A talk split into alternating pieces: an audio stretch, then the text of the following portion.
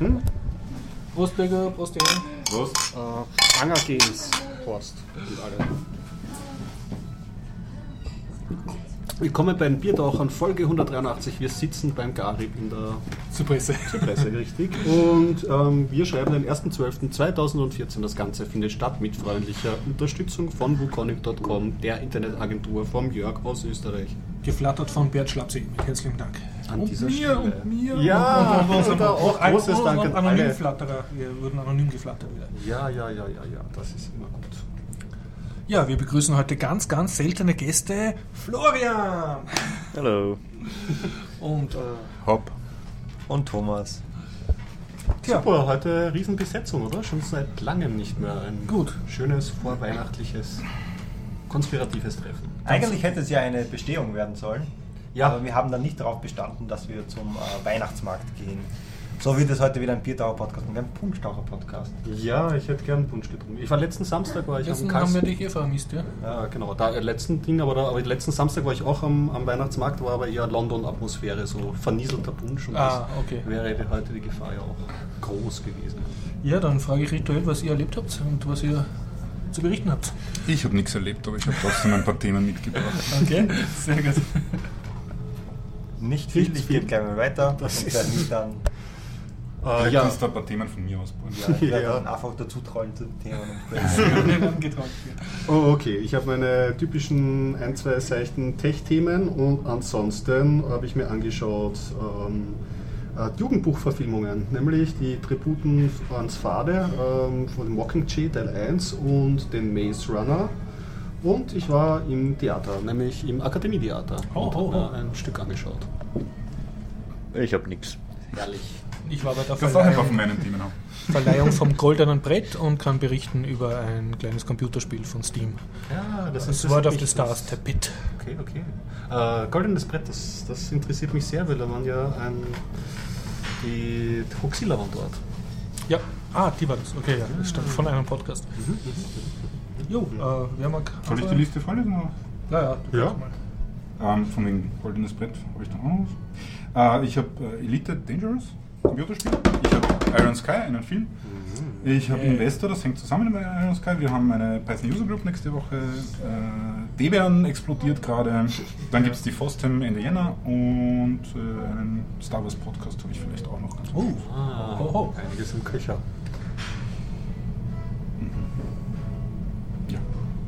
Also bedient euch bei den Themen, wenn es wollt. Ja, es ist so schön, wenn es ein bisschen holpert am? Anfang. Ich kann, ja mal, ich kann ja mal anfangen, was mich äh, nicht erfreut hat. Da gab es einmal ein ganz nettes äh, Android-Device, oder gibt es noch immer, das OnePlus One. Chinesischer Hersteller, haben sie ein bisschen einen nervigen Hype drumherum betrieben, weil man konnte es nicht einfach so kaufen, sondern nur bei Invite. Aber es gab was Besonderes, was ziemlich cool ist ähm, bei diesem Phone, war, dass sie von Werk ab äh, Cyanogen-Mod drauf installiert Hm. haben. Das heißt, Das du kaufst es mit Cyanogen-Mod. Richtig, sehr schön. So eine ähm, offene Variante, Abkömmling von Android oder war schlechtes Android, aber von der Community entstanden und die jetzt auf kommerzielleren Wegen gehen. Und das war eigentlich relativ cool, weil man hat dann eine gewisse Verlässlichkeit, dass die Updates halbwegs schnell kommen und dass du nicht ein Android vorinstalliert hast, das gleich einmal, weiß ich nicht, ein, äh, alle Sims-Teile vorinstalliert haben, die du nicht deinstallieren kannst. Absolut ähm, nett, Ko- kostet ja auch nicht, also verhältnismäßig nicht so viel, 300 Euronen halt für einen riesen Schirm und ähm, guter Hardware. Jetzt kam aber die Story, dass sie sich mit Cyanogen-Mod äh, zerstritten haben, also der Hardwarehersteller, weil äh, Cyanogen-Mod anscheinend in einem Gebiet Indiens oder in ganz Indien, das weiß ich nicht ganz genau von der Story her, einen Exklusivvertrag abge ähm, abgeschlossen haben. Und äh, deswegen kann jetzt äh, der Hersteller von OnePlus One keine Updates für Indien ausliefern von Cyanogen-Mod. Ich ich kann mir nur an den Kopf greifen, man muss sich da selber noch durchlesen, was da genau ein Hintergründe ist. Es, es liest sich Hanebüchen, also von Cyanogen-Mod Den ein. Link dazu in den Shownotes oder auf der Homepage. Ja, was, wa- was die da gemacht haben und so und äh, auch wie beide Seiten damit umgehen, ist halt enttäuschend, weil der Hersteller meint halt, naja, und macht jetzt halt auch so oft beleidigt, ähm, sie bringen jetzt ein selbstgekochtes Android wahrscheinlich raus für ihr nächstes Device und dann ist es halt ein Device wie tausend andere. Bäh. Android get your shit done. Also das ist wirklich äh, mittlerweile ärgerlich, dass es irgendwie äh, wenigstens ein Device hat es bis jetzt gegeben, das ähm, halbwegs so in die richtige Richtung gedacht hat. Aber anscheinend war das jetzt auch, äh, ist das jetzt auch dahin. Abwarten, Tee trinken. Eine Frage, haben wir jetzt eigentlich jemals einen Gast gehabt, der außer dem Florian und äh, der den Steam Key vom Hop kriegen könnte für Bis jetzt wüsste ich nicht. Wasteland 2? Also das gilt immer noch, Aber das ganze ja, Jahr noch. das Ja, noch. Ja, Ja. also wer, wer sich Irgend, zum irgend, Podcast irgendwann dann nicht mehr. Irgendwann verschenke ich ihn. Genau, ja, ja, ja, genau. Irgendwann wird mir wer über den Weg rennen. Weihnachten kommt bald. Und Ja. ich möchte es noch einmal betonen, das ist kein nicht exklusiv ein Steam Key. Ich meine, ihr könnt auch den Steam Key haben, wenn ihr euch unbedingt einsperren wollt. Äh, es ist, das Spiel gibt es für Mac, Windows und Linux und es ist auch DRM-frei auf GOG runterzuladen. Alles mit demselben. Nice. Super cool. Und inzwischen auch in, glaube ich, Patch Level 4 oder so. Das heißt, ja, ich glaube, das, das letzte Changelog war 15 Bildschirmseiten lang. Also inzwischen sollte, sollte man es auch durchspielen können. nice, nice. Ja. Also herkommen und abholen. Gutes Spiel. Ich habe inzwischen wieder ein bisschen weitergespielt. Wirklich gutes Spiel. Wenn wir beim Thema Spiele sind, mich würde urinteressieren, was du über Elite Dangerous zu sagen hast. Äh, Elite Dangerous. Du warst Ähm, wahrscheinlich Premium-Bäcker oder so. Ja, nein, nur Beta-Packer. Aber ich habe Okay. die Beta nicht gespielt. Inzwischen Mhm. weiß jeder, was das für ein Spiel ist. Also ich kenne das alte Elite, ist das. Ja, dann kennst du das neue. Brauche ich, brauch ich eh nicht mehr weiterreden. Also ich kenne das alte nicht wirklich, ich Leicht kenne die. Privateer-Spiele. Okay, ganz, ganz, ganz kurz die Geschichte. Es gibt ein altes, altes, altes Spiel, das ursprünglich auf dem BBC, BBC. Micro, glaube ich, oder so hat der geheißen. So ein, so ein C64-ähnliches Ding entwickelt worden ist. Das ist ein, eine Weltraumsimulation. Äh, war damals bahnbrechend oder ziemlich eines der ersten Spiele, das Vektorgrafik. Vektorgrafiken verwendet Offenes hat. Spielprinzip. Viele Welten. Handeln. Hat 255 Gal oder 254 Galaxien gehabt mit jeweils 255 Entschuldigung, Sternen. Acht Galaxien. Acht Galaxien mit Ja, 255 Sternen. Bitte dazu einen eigenen Podcast hören, nämlich den äh, Stay Forever Podcast über Elite. Ja, genau. Ah, da gibt es auch eine Folge. das voll diskutiert. Und- jeder Flugzeugmodus I, oder? Ja, ja. Modus, ja. und äh, war äh, oder ist prozedural generiert. Das heißt, äh, um, um diese vielen, vielen Sterne auf eine Floppy, nehme ich an, damals zu bekommen oder eine Dataset oder sowas, haben sie halt äh, diese Vielfalt zur Laufzeit generiert, anstatt alle Sterne einzeln abzuspeichern. Mhm.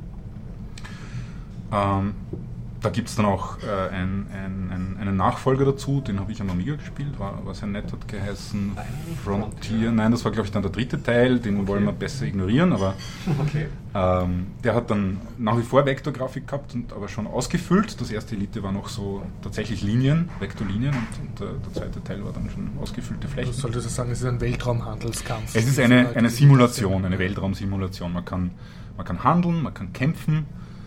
Äh, Im ersten Teil kann man auch Außerirdische treffen. Man kann einfach von Planetensystem zu Planetensystem fliegen. Mhm. Eigentlich gibt es keine wirkliche Handlung oder sowas. Im ersten Teil gibt es noch ein bisschen sowas wie eine Handlung. Okay. Man kann einen, einen Strang von Missionen verfolgen. Ähm, das Ziel eigentlich ist es, Elite zu werden. Also es, man, es gibt so eine Föderation von Piloten, wo man Mitglied ist. Das ist so ein bisschen wie der ÖMTC. Und je mehr Abschüsse man hat, damals noch, desto höher steigt man im Rang. Man ist, glaube ich, harmless, mostly harmless, bis man halt dann Elite ist. Dangerous ist der vorletzte Rang und der letzte Rang ist eine äh, Elite. Und ja, äh, fast forward, 30 Jahre spät, später, der Geburtstag war 35 Jahre, 30 Jahre, weiß ich nicht. Der Geburtstag war vor ein paar Wochen. Auch so mit einem großen Trara rundherum. Ähm, Kickstarter-Projekt, eines der erfolgreichsten, bla bla. Gibt es jetzt den jüngsten Teil in der Serie und der lautet Elite Dangerous. Ach. Also der ist, der nennt sich Elite Dangerous. Ist das modernste vom modernsten. Ich glaube, wir haben eh schon einmal drüber geredet. Äh, das Spiel ist, äh, das Spiel ist in der Lage, obwohl man natürlich die entsprechende Hardware haben muss, aber es ist in der Lage, in, in 4K zu rendern. Äh, es ist in der Lage, mit, mit diversen Stereo-Equipment und, und Virtual Reality-Brillen und solchen Dingen zu, zu arbeiten. Äh, es simuliert nicht mehr acht Galaxien mit 255 Sternen, sondern es simuliert unsere Milchstraße mit 400 Milliarden Sternen. Damit die nicht fahren. Wahnsinn. Und zwar so, dass wenn man zum Beispiel von der Erde in den Weltraum schaut, die äh, Konstellationen, die wir sehen, auch dort am, am, am Also Bildschirmhintergrund zu sehen sind. Wahnsinn. Also sie haben alles Sie haben alles, was, was in Katalogen bekannt ist, was, was man an Exoplaneten kennen, was man natürlich an Sternen kennen, an Nebeln kennen und so, haben sie dort in das Spiel aufgenommen. Das ist an der Position, wie es in, in, in Wirklichkeit ist und, und den Rest generieren sie prozedural. Super. Wow, das wusste ich nicht, dass sie sich so nah an der Realität Oh ankern. ja, oh ja. Schön. Ansonsten ist es eigentlich äh, eine Rückkehr zum, zum Original. Das heißt, du hast jetzt äh, Sonnensysteme mit mehreren Planeten. Ja, ja. Mhm. ja, ja. Also es gibt, es gibt äh, viele, viele Doppelsternsysteme ohne Ja. Planeten natürlich, weil das ist einfach Mhm, so. Und es gibt ein paar mit, mit äh, so erdähnlichen Planeten, Mhm. wie, wie wir sie haben. Momentan ist allerdings kein äh, Planet wirklich mit, äh, besiedelt, sondern, Mhm. sondern man kann nur von, von äh, Raumstation zu Raumstation Mhm. handeln. Äh, das ist aber alles dann für die Zukunft geplant. Das ist jetzt ein, ein, äh, ein Massive Multiplayer Online, Online Role-Playing Game. Okay. Also man kann es auch nur online spielen. Sie haben ursprünglich einen. Es gibt einen keinen Singleplayer-Modus. es gibt einen Singleplayer-Modus, sie haben einen Offline-Player-Modus Ja. geplant, aber den haben sie dann vor kurzem absagen müssen, weil der Mhm. technisch einfach nicht realisierbar ist. Brauchst du die Also es ist- Rechenleistung auf mehreren Rechnern oder? Ich, ich weiß nicht genau, warum das so ist, aber ja. Mhm.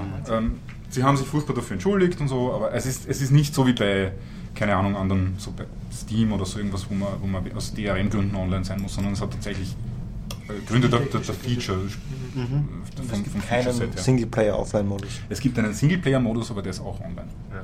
Also man kann sich aussuchen, Also du Äh, musst online sein und Ja. Man kann. Äh, man- kann der einzige menschliche Spieler im Universum sein. Man kann überhaupt, Aha. man kann überhaupt, man kann sich, man kann sich in die, All, in die Allgemeinheit stürzen, dann spielt Mhm. man mit allen zusammen, die irgendwie in der Allgemeinheit herumschwimmen. Ja. Man kann sich in, in eine Gruppe zusammenschließen mit Mhm. anderen Leuten, die man zum Beispiel kennt, mit einem engeren Mhm. Freundeskreis oder sowas. Ähm, und man kann allein Mhm. sein. Aber Okay. es spielt sich mehr oder minder alles im selben Universum ab, Okay. weil die Aktionen der anderen Spieler, wie sie zum Beispiel Mhm. handeln, wie sie eingreifen in politische Konflikte, welche Mhm. äh, Schiffe sie zerstören, wirken sich aus auf das restliche, Aha, auf die okay. restliche Galaxie. Das heißt, auch wenn man Solo spielt, wird man Mhm. beeinflusst von dem, was andere Okay, Spieler machen. okay. Man, man kämpft halt nur gegen künstliche Intelligenz und nicht gegen, Okay. gegen Wenn man im Spieler. Alleinspielermodus ist. Wenn man im Ja, ja. Alleinspielermodus ist. Mhm. Klingt so, als war da jemand zu faul, ein funktionierendes Wirtschaftssystem zu bauen und hat gesagt, ja, das geht nur mit Massive Multiplayer. Das könnte sein. Ich meine, äh, möglich, möglich. Äh, es ist schwer zu sagen, was sie noch alles planen. Weil natürlich, äh, wenn man sich das anschaut, es gibt schon so, also in der Beta war das noch so, da ist irgendwie ein Planet, der ist vor 50 Jahren oder so unabhängig geworden. Jetzt gibt es dort einen Bürgerkrieg, weil die beiden großen Fraktionen streiten sich um den Planeten und dann ähm, hat man halt mitbekommen, äh, wie Spieler, also wirkliche Mhm. Spieler, dort eingegriffen haben, indem sie feindliche Schiffe abgeschossen haben oder bestimmte Hilfsgüter geliefert haben Mhm. oder Blockaden aufgebrochen haben. Mhm. Und, und je nachdem hat sich dann aber ergeben, wie sich dieser, Planet das politische System auf Mhm. dem Planeten entwickelt hat. Mhm. Und das ist natürlich was, was du schwer Ja, ist schon klar. gleichzeitig Mhm. in einer Singleplayer-Box Mhm. widerspielen Ja. kannst, wenn du, wenn du, wenn du immer Also wenn ich dich richtig verstehe, wenn ich sozusagen nicht von irgendwelchen Zwölfjährigen abgeschossen werden will, ständig kann ich sozusagen sagen, ich spiele alleine, aber Ja, bin trotzdem, muss trotzdem online sein. Oder besser werden. Oder du kannst dich, oder, oder du kannst dich mit, mit deinen Freunden zusammenschließen in einer kleinen Gruppe spielen. Achso, und dann sind nur wir die Dann echten Spieler und der genau, Rest sind Bots genau. oder irgendwie. Okay, okay. Oder ich schätze mal, das wird sich dann noch ergeben. Äh, wie gesagt, das sind 400 Milliarden Sterne überhaupt Mhm. und natürlich der besiedelte Teil der Galaxie ist, ist relativ groß und ich bin mir sicher, da, da, da gibt es Möglichkeiten, wie man, Private. Wie man in, in Sternensystemen unterwegs sein kann, die von der Polizei abgeriegelt sind, sodass man eben nicht irgendwie äh, Gefahr läuft, abgeschossen zu werden und so weiter und so weiter. Noob-friendly. Wie auch immer, äh, wir sind jetzt in der Gamma-Phase. Jeder, der das Spiel vorbestellt, kann einen kurzen Kampfsimulator spielen, jetzt schon. Und veröffentlicht wird das Ganze dann am 16. Dezember für alle. Und du hast den schon gespielt, den Kampfsimulator? Ich habe eine halbe Stunde gespielt, nachdem ich drei Stunden damit verbracht habe, Windows 8 zu installieren, weil leider gibt es noch keinen Mac-Client. Es- Es wird zwar einen Mac-Client So. geben, aber leider ich gibt es noch Es wird keinen. einen Linux-Client geben oder ist der noch in weiterer auch Ferne einen- als der Das, Windows-Client? wei das weiß ich nicht, ich habe Mhm. keine Nachrichten darüber gefunden, aber es wird auch einen Linux-Client Mhm. geben. Ich habe nur äh, ja, als, als Student auf der TU kriegt man Mhm. irgendwie mal 8 Euro eine Windows-Lizenz, das habe ich mal versucht. Mhm. Das Für kurz zu Elite installieren. hast du dir Windows habe mir installiert. für, für Elite Windows installiert, Okay. das wird wieder runterfliegen, sobald der Mac-Client da ist. Ja, äh, das Spiel ist einfach nur hübsch. Also Ja. ich würde am liebsten die ganze Zeit von jetzt. Stern zu Stern fliegen und mir Mhm. die, die äh, Corona anschauen Mhm. oder zum nächsten äh, Gasplaneten fliegen und die Stürme beobachten. Also es wird ja nicht fad im Weltraum ja. sozusagen, es gibt genug zu sehen. Es Man ist kann nicht sich- viel schwarz und kleine Punkte. es, ist, es ist viel schwarz. Das, die, die große Kritik am zweiten Teil war ja, dass der Himmel blau war. Mhm. Auch im Weltraum. Der ist jetzt schwarz. Äh, nach, nach 10 Minuten oder so bin ich gleich einmal gegen ein, ein Sonnensegel von einer Weltraumstation geflogen, weil es nicht beleuchtet war und im, im Planetenschatten. 400 Credits Strafe. Aber ja, es ist verdammt hübsch.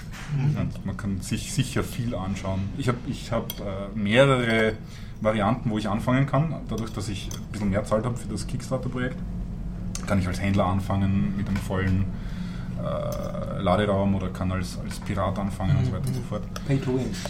Es ist, es ist im Endeffekt wahrscheinlich. Man kann es spielen als Pay to Win, sagen wir so. Du kannst aber sicher ohne auch. Also es, du bist nicht. Du, du bist sicher nicht allein darauf angewiesen, dass du Geld ausgibst. Abgesehen ich glaub, du kannst dass es kein momentan- definiertes Spielziel gibt. außer Genau, Spaß das haben, ist ne? der Punkt, ja. Also du kannst zwar vielleicht beim, beim Kämpfen besser werden, wenn Mhm. du von Anfang an das bessere Schiff hast und die bessere Ausrüstung, aber du kannst irgendwie nicht. Äh, du, du kannst, wie, wie soll ich sagen, du kannst nicht mit einer Million anfangen. Es gibt, momentan gibt es überhaupt nur ähm, äh, Bemalungen für, dein, für deine Schiffshülle Mhm. zum, zum Kaufen und nicht irgendwelche Zusatzwaffen oder sowas. Ich meine, ich weiß nicht, wie die das dann in Zukunft machen, aber, aber momentan zumindest bringt der Geld schon nicht vorsichtig viel. sein, glaube ich, wenn sie da wirklich ganz stark Pay-to-Win reinbringen würden, dann wird die Community... Sagen wir so, es ist nicht so wie Star Citizen. Mhm. Es kostet dich nicht Tausende, nur dafür, dass du ein Schiff hast, mit dem du auch überhaupt nur überleben kannst in der Arena. Ja, Spannend, was sich da entwickelt wird, ich meine, ähm, entwickeln wird, weil äh, andere Massive Online Weltraumsimulationen wie dieses EVE Online, das wird ja, Ja, jetzt noch haben, wahnsinnig ja, viel gespielt. haben extrem loyale äh, Anhänger und so. Die Ja, ich hoffe, dass es sich nicht in die Richtung von Eve entwickelt. Ja, hat das so eine schlechte Entwicklung genommen. Naja, das kommt darauf an, wie du das siehst. Ich meine, es ist immer noch das beste Weltraumspiel, das es gibt, aber es, es hat natürlich das Problem, dass du in drei Stunden Kampf irgendwie Milliarden und Milliarden von Dollar, und so, ich rede jetzt von echtem Geld, vernichten kannst. Wirklich wahr? Ja, das, Das das, ist alles... diese, diese Geschichte mit den äh, Ingame-Credits, diesen ISK und, den, und dem, dem echten Geld, das du dafür bezahlen kannst und, Mhm. und dem, dem Schwarz- oder Graumarkt, der sich da drum herum entwickelt hat, wo, wo da gibt es Leute dann sozusagen Farmer oder solche Leute, die, Genau, gibt es auch. die das. Und, und die Schiffe, wenn, wenn sie explodieren, sind sie weg. Also, Das heißt, das rein investiert und es ist, war, war nicht zerstört, einfach noch ja. Geld wert. Und das, da, da sind wirklich, wirklich viele große Summen sind dort schon untergegangen. Einfach so. okay, Wobei wahrscheinlich der, der nur tatsächlich Geld verloren, so wahrscheinlich noch, noch der bessere ist, als der, der wirklich das alles mit seiner Lebenszeit erspielt hat. Ich, ich weiß es nicht. Das ist wahrscheinlich eine Zwei Streitfrage. Jahre Lebenszeit weg. Aber ich habe halt das Gefühl, es wirkt sich ein bisschen auf das Spielgefühl aus. Und bei- gerade bei Eve, ich habe mir eine Zeit lang gut angeschaut, ob ich, ob ich das anfangen will, das Spiel. Aber ich habe halt das Gefühl, du kannst dort nur mehr erfolgreich werden, mitspielen, wenn, wenn du gleich von Anfang an bei der richtigen Gilde bist und das Mhm. alles irgendwie so betreibst. Und das ist nicht mehr möglich, dort für sich allein ruhig durch die Gegend zu schippern. Was ja auch ein Reiz von diesen Genau. Weltraumsimulationen ausmacht. Also für mich hat es zumindest, also am C64 war das herrlich, auch Ja. einfach mal so rumzuschippern. Ja. Das hat mich wahnsinnig gemacht. Ich bin 5000 Mal zerschellt, weil ich am Anfang keinen, äh, hat man ja keinen Docking-Computer. Hatte. zu unfähig. Ja, ich war viel zu unfähig, bis zum Ende. Das Echt? Hast du das nie Ich habe nie lang Elite Der ist nicht mehr. Ich notwendig. Man kann ohne Docking-Computer kann darf man, man kann schon man noch landen. mit, mit Hand landen? Man landet per Hand. Das Beste immer. Äh, und man kann auch durchaus quasi, also es ist wie, wie einparken. Man kann auch durchaus irgendwie einen Blechschaden produzieren, wenn man einparkt und kassiert dann auch gleich irgendwie 400 Credits Strafe und sowas. Aber man kann durchaus mit der Hand einpacken. Mhm. Ja, ich hoffe, ich komme zum Spielen. Es schaut zwar nicht so aus, aber ich hoffe, ich komme Sie bringen jetzt noch vor Weihnachten raus, das ist, glaube ich, eh eine gute Zeit für viele, um da mal reinzuschnuppern. Ja. Ansonsten, wer es nicht, nicht kaufen will oder nicht spielen will und trotzdem sehen will, wie hübsch es ist, auf YouTube gibt es Stunden und Ja. Stunden von, von sehr viele Videos Bildern. mit HD-Videos und so. Ja. Ja, also ich spiele was ganz anderes ganze Zeit. Ich bin, ähm, ich habe ja schon einmal, ich habe schon mehrere Mal berichtet, es gibt so eine kleine ähm, Adventure-Spiele-Schmiede, Wedget Eye Games nennt sich die. Und ich finde, die haben ganz gute Erzählungen. Die haben schon einmal so ein Science-Fiction-Adventure rausgebracht, Remini, ähm, Remini heißt das. Das erstaunlich ist, ähm, grafisch jetzt Pixel Art natürlich, ist jetzt, die haben nicht sehr viel Kohle. Aber ähm, das Voice Acting, Acting ist exzellent und gerade zur Zeit spiele ich Shiva. Und ich finde, die haben so gute, erwachsene Themen und also auch wenn es jetzt nicht die Narration ist, wie man es von einer HBO-Serie oder so erwartet, ähm, bemühen sie sich trotzdem ähm, andere Sachen zu, zu erzählen. Und in Shiva ähm, spiele ich einen ähm, relativ armen Rabbi, der in Manhattan eine kleine Synagoge leitet und der aber ähm, irgendwie sein Verhältnis zu Gott ist nicht besonders gut und die Community, also seine Gläubige verlassen ihn und er ist eigentlich ziemlich angefressen auf die Welt und er kommt drauf, dass einer seiner ähm, seiner Gläubigen, die ihn verlassen haben, seiner Schäfchen, die ihn verlassen haben, schon vor mehreren Jahren, weil er ihn, ihn nicht trauen wollte, weil seine Frau keine Jüdin ist, ähm, ihm auf einmal eine kleine Summe Geld hinterlassen hat. Ich glaube, weiß nicht, 10.000 Dollar oder so. Und er fragt sich, äh, warum. Und er bekommt auch Besuch von der Polizei. Er sagt, dieser Mann wurde umgebracht. Und dann entspinnt sich so eine Detektivstory. Und ich habe dieses Spiel angefangen zu spielen und bin dann relativ schnell stecken geblieben. Normalerweise bin ich schon ein bisschen äh, Spoiler gefährdet, dass ich wieder nachschlage, aber bei Adventures, die mir gefallen, dann halte ich mich Also gibst du doch zurück. Das, das Rätseln. Richtig, und es ist ähm, ungewöhnlich insofern, weil oft hast du ein bisschen Point-and-Click-Adventures auf diese ähm, Inventory-Kombinationsrätsel und nimmst halt viele Mhm. Gegenstände auf und so. Das ist relativ dialoglastig und du hast auf verschiedenen, auf zwei, am Anfang zumindest auf zwei Location Computer und musst da dich auch einloggen und das Mhm. heißt auch wirklich mit Tastatur und das Passwort dann halt auch herausfinden und solche Geschichten.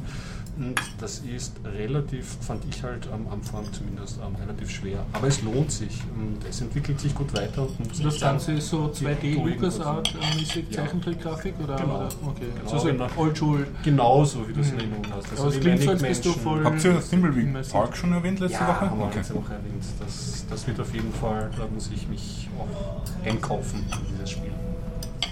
Schon passiert. ja, sehr gut. Adventure Games. Ja. Ich habe vielleicht doch noch zwei Sachen. Yeah, jetzt no, noch jetzt. gesprochen. haben. Äh, ein Spiel, The Journey Down, das ist schon länger her. Ich glaube, das ist vor ein oder zwei Jahren rausgekommen. Okay. Das ist so ein klassisches Point-and-Click-Adventure-Spiel. Ähm, ist recht kurz, ist eher so episodisch und ich glaube, der zweite Teil sollte hoffentlich bald rauskommen. Ich habe schon lange nicht mehr raufgeschaut. Äh, ist auch vom Stil her sehr angelehnt an etwas Grim Fandango und etwas von Monkey Island. Also vom, Oh, das ist vom Ambiente und vom Stil her und Mhm. vom, vom Humor und vom Grafischen her. Also, Also so klassisch 2D und Inventory ja, am also Schirm. Sie haben oder? das schon 3D gerendert. Ja, Also, Also keine sie, haben das, sie haben das vorgerendert, aber Ja. das ist 2D mehr. oder Okay. weniger. Also es ist keine 3D-Welt, so Mhm, wie mhm. Escape from Monkey Island Okay. oder so diese oder so wie Grim Fandango, aber es ist äh, schön 3D gerendertes Mhm. äh, 2D. 2D, ja. Auf welcher Plattform kann man das spielen? Äh, es gibt es mit zumindest unter Mac, Linux und Windows, glaube ich. Und Ah. das Nette ist, es gibt auf der Webseite eine Gratis-Version des Spiels, die dann äh, so 320 x 200 pixelisiert oldschool ist. Und nur die, die High Definition oder die normal, also heutzutage die normale Aber Grafik. durchspielbar in pixeliger Version. Äh, ich habe es nicht in der pixeligen Version durchgespielt, ich habe es tatsächlich gekauft, Mhm. aber anscheinend ist es wirklich durchspielbar in der pixeligen Version. Ich weiß jetzt nicht, ob in der pixeligen Version auch sowas wie der, die Sprachausgabe dabei ist. Kann sein, dass die Sprachausgabe und die schöne grafische Qualität nur in der Vollversion unter Anführungszeichen enthalten ist. Also netter als Demo, ne? Also, Ja, du- also- auf den Geschmack kommst. Ja. Und halt wirklich angelehnt Ja, an die ja. alten Adventures. Äh, ja. Das ist gut. Mehr Stuff von Adventures. Das Genau, und ich hoffe, da kommt dann irgendwann bald der zweite Teil raus. Mhm. Äh, ja. Und gibt es auch auf Desura, glaube ich, und so, Mhm. nicht, also so- DRM-freie äh, Plattformen. gut. Ja. Äh, und das zweite, das habe ich gestern während dem äh, Programmieren so nebenbei gemacht, Mhm. weil ich es auf Twitter gesehen habe, ist, gestern war Sam and Max Saturday, äh, Sunday. Okay. Ah, ja, Sam das and ist Max, eine äh, traditionsreiche Sam and Max. Reihe. Genau. Äh, Sam and Max Sunday Mhm. und da haben, ich weiß nicht, ich glaube, es waren sogar ein paar Leute von Telltale Games, die haben äh, Sam and Max, die Telltale Games Spiele, also die Mhm. Episodenspiele, die vor ein paar Jahren rausgekommen sind, gespielt auf Twitch.io, äh, Twitch Mhm. TV. Das ist so zum Zugucken. Ja, zum, Ja. zum Zuschauen. Und das ist das erste Mal, glaube ich, dass ich wirklich zugeschaut habe. Also es war recht amüsant, Mhm. einfach nur diese Soundgeräusche und dieses Spielen und dann, und dann haben sie irgendeine Aufgabe machen müssen, aber sie haben nicht genau gewusst, wie sie das machen. Und dann haben sie es dreimal gemacht und dann so, oh, und jetzt schon wieder falsch und Mhm, mhm. Bis sie dann. Also dir hat auch das Gequatsche sozusagen gefallen von den Menschen. Ja, dazu. und halt, dass das Spiel äh, so im Mhm. Hintergrund läuft, das ist so Mhm. wie so Fernsehhintergrundbeschallung, aber ich Also du schaust anderen Leuten beim Spielen zu. Ja, Und in dem Fall, ich meine, ich habe die Spiele selber schon Mhm. gespielt, das Mhm. heißt, es ist natürlich so spoilermäßig und Mhm. so, aber es war interessant, mal wieder das ganze Spiel, Mhm. ohne selbst es zu durchspielen. Mhm. Äh, Passiv spielen. Hast du auch die Telltale-Teile gespielt oder hast du den Originalen? Also Äh, ich habe den Originalteil gespielt Mhm. und ich habe die Telltale Games, und zwar die erste Season und die zweite Season gespielt. Ja. Die dritte Season habe ich dann zwar auch gekauft und runtergeladen und angefangen, aber das war dann irgendwie, hat sich dann ein bisschen verlaufen und dann habe ich das noch nicht gespielt, obwohl ich es theoretisch habe und spielen könnte. Ja, ich habe auch ich hab die ähm, alte Version gar nicht gespielt. Ich habe aber Season 1 und Season 2 gespielt und die haben mir auch sehr gut gefallen. Ich meine, dieser geisteskranke Hase und der Hund irgendwie, die beiden privatdetektivmäßig unterwegs. Es ist echt wirklich, wirklich sehr absurd und sehr lustig. Und ich finde, das waren auch die stärksten Zeiten von Telltale. Da haben sie auch die Umsetzungen von Monkey Island gemacht. Mhm. Und da gab es halt wirklich noch so ein knackige Rätsel. Da hast du echt äh, schon die Zähne ausbeißen können daran. Während jetzt halt so bei diesen Walking Dead Adaptionen und was noch rausgekommen ist, äh, Among Wolves oder so, das sind wirklich ähm, eher interaktive Filme. The Das Wolf ist- Among Us. Genau, The Wolf Among Us. Aber ja, das sind, das, ich glaube Jurassic Park haben sie auch immer rausgebracht, das sind halt so diese Film- oder Serienadaptionen und mir persönlich haben auch die Sam Max und Strong Bad Cool Game for Attractive People. Ah, okay, nein, sag mal. Äh, kennt wer Homestar Runner? Sicher. Ja. Nicht? Homestar, oder? Homestarrunner.com. So eine Flash-Seite. Hopp, erklär den Kindern mal, Nein, was das nein. ist. nein. Bitte erklär uns, was Homestar Runner ist. Das ist einfach so eine äh, Flash-Seite seinerzeit, wo wir noch Flash hatten in den Browsern. Äh, hat es halt diese Seite gegeben, da hat es immer so Webcomics gegeben und Mhm. äh, verschiedene Charaktere, die halt dann immer in verschiedenen äh, Episoden aufgetaucht sind. Da hat es halt E-Mails gegeben. Strong Bad ist so ein kleines Männchen mit äh, Boxermaske und Boxerhandschuhen und der hat dann mit seinen Boxerhandschuhen E-Mails beantwortet. Mhm. Äh, solche Sachen. Recht interessant. Soll man sich, falls man es noch nicht kennt, mal anschauen. Und Telltale Games hat diesen Webcomic auch dann als Spielserie adaptiert. Mhm. Also da kann man wirklich mit diesen Mhm. äh, Figuren spielen und das ist auch sehr amüsant, wenn man auf so steht. Wenn wir beim Thema Spiele sind, ich kann weitermachen. Machen, wir, machen wir den Blog, ja, machen wir den Blog fertig. Ja, also ähm, ich habe jetzt äh, zwei Tage lang oder drei Tage lang äh, versucht herauszufinden, ob ich ein Spiel mag, das ich mir gekauft habe, so auf Steam. Das hat geheißen Sword of the Stars, The Pit. Und Sword of the Stars mag ich, das ist so ein Weltraum-Strategiespiel mit schönen 3D-Raumschiffkämpfen. Das habe ich unter, als ich noch Windows benutzt hatte, habe ich das sehr gern gespielt. Das heißt, Mhm. unter Wein zum Laufen bekommen. Und die haben da halt so ein Universum kreiert mit mehreren Rassen und und jetzt haben es, äh, äh, dieses Studio hat dann, äh, habe ich gesehen auf Steam, hat jetzt so kleinere Spiele, ich nehme an so Versuchsballons rausgelassen, wo sie halt aus diesem Universum und dem Content, den sie haben, halt andere Spiele machen. Eins ist so ein Ground Pounder, so ein Hexfeld-Taktikspiel und das, was ich mich, äh, für, mir jetzt gekauft habe, äh, heißt Tepit, also die Grube. Ja.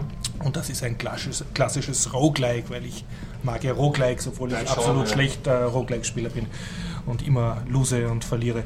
Und naja, und das ist halt wie alle typischen Roguelikes. Man ist so ein kleines Männchen, es ist so Zeichentrick-Grafik, so ein bisschen äh, wie Dungeons of Dreadmore, also du hast so relativ große, komikhafte 2D-Figuren und laufst da in so einem Level herum. Der Level ist auch überschaubar, der ist vielleicht acht Bildschirme groß, also du hast den relativ schnell erforscht. Und dann gibt es einen Abgang, wo du in den nächst tieferen Level gehst, wo noch gefährlichere Monster und vielleicht neue Schätze und neue Waffen warten. Und das Ganze ist also nicht so das klassische Ritter-Setting, sondern mehr so Science-Fiction-Setting. Das heißt, du hast verschiedenste Waffen und Revolver und Schwerter und Laserwaffen mit verschiedensten Munitionsarten. Und du hast Rüstungen und egal was du machst, ständig sinkt deine Rüstung, ständig sinkt dein Held und ständig steigt dein Hunger. Und du musst halt immer irgendwie äh, Lebensmittel und Rüstung und äh, Reparaturkits und so weiter finden und, und hast dann kannst dich halt skillen, musst immer überlegen, skill ich mich jetzt mehr in Reparieren oder in Kämpfen oder dann gibt es noch so telepathische, praktisch Zauberfähigkeiten, da kannst dich auch skillen und hast halt ständig zu tun und mehrere Klassen, die in ein, einiges spezialisiert sind. So klassisch Roguelike, so Mhm. ähm, Skillen, Looten, Skillen, Looten, sterben, ja. auf Upgraden. Genau, genau, ja. Okay, und was hat, also warum warst du im, im, im Wiegelwagel? Also warum, Ja, was hat dir gefallen, was äh, hat dir nicht gefallen? Also ich, ich war so im Wickelwagel, dass ich mir dafür, dass es wenig gekostet hat, gleich dann noch zwei äh, Downlabel-Content-Pakete gekauft habe, um zusätzliche Klassen auch spielen zu können, um endlich rauszukriegen, ob es dadurch besser wird.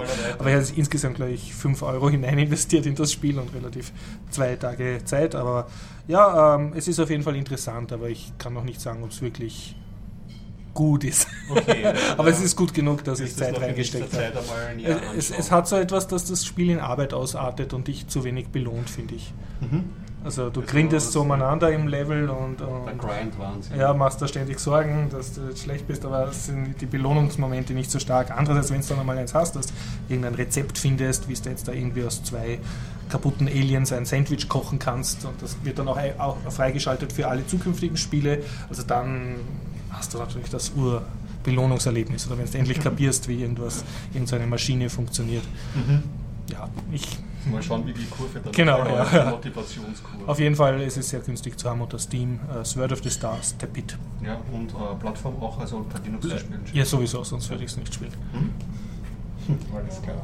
Sollen wir weitermachen mit Spielen? Ja, ja. Ja, jetzt Gamepad. hat jeder einen ausgegeben. Also. Ja, ich habe schon wieder viel zu viel Geld auf GOG ausgegeben. Für Weil-? Gut, old. Was Ja, GOG? Good Old Games, oder was? GOG. Ja, Good Old Ja. Games. Ja, ja, okay. Und zwar? Äh, das eine Spiel, was ich dann wirklich gespielt habe, zu den 20 oder so, die ich, die ich nur gekauft habe, äh, war Das ist, unser, das ist unsere, unsere. Absolution für das Raubkopien vor 20 Jahren. Ich glaube auch. Ich habe so viele alte Spiele auf GOG nochmal gekauft, die ich eigentlich schon im Regal stehen habe. Nur damit ich sie nicht irgendwie aus CD suchen muss, mir ein CD-Laufwerk suchen muss, Ja. weil ich kein CD-Laufwerk mehr habe. Ähm, was ich jetzt wirklich spiele, ist Stacking. Ja, noch so ein Tim. Schäfer-Ding, oder? Das ist doch auch von Double Fine. Ja. Ja. Und was ist das? Äh, das ist eine Art Adventure, könnte man sagen. Im Grunde, du musst Rätsel lösen, aber nicht einfach so durch Sachen suchen oder so, sondern indem du äh, kleine, wie heißen die, Mamuschkas?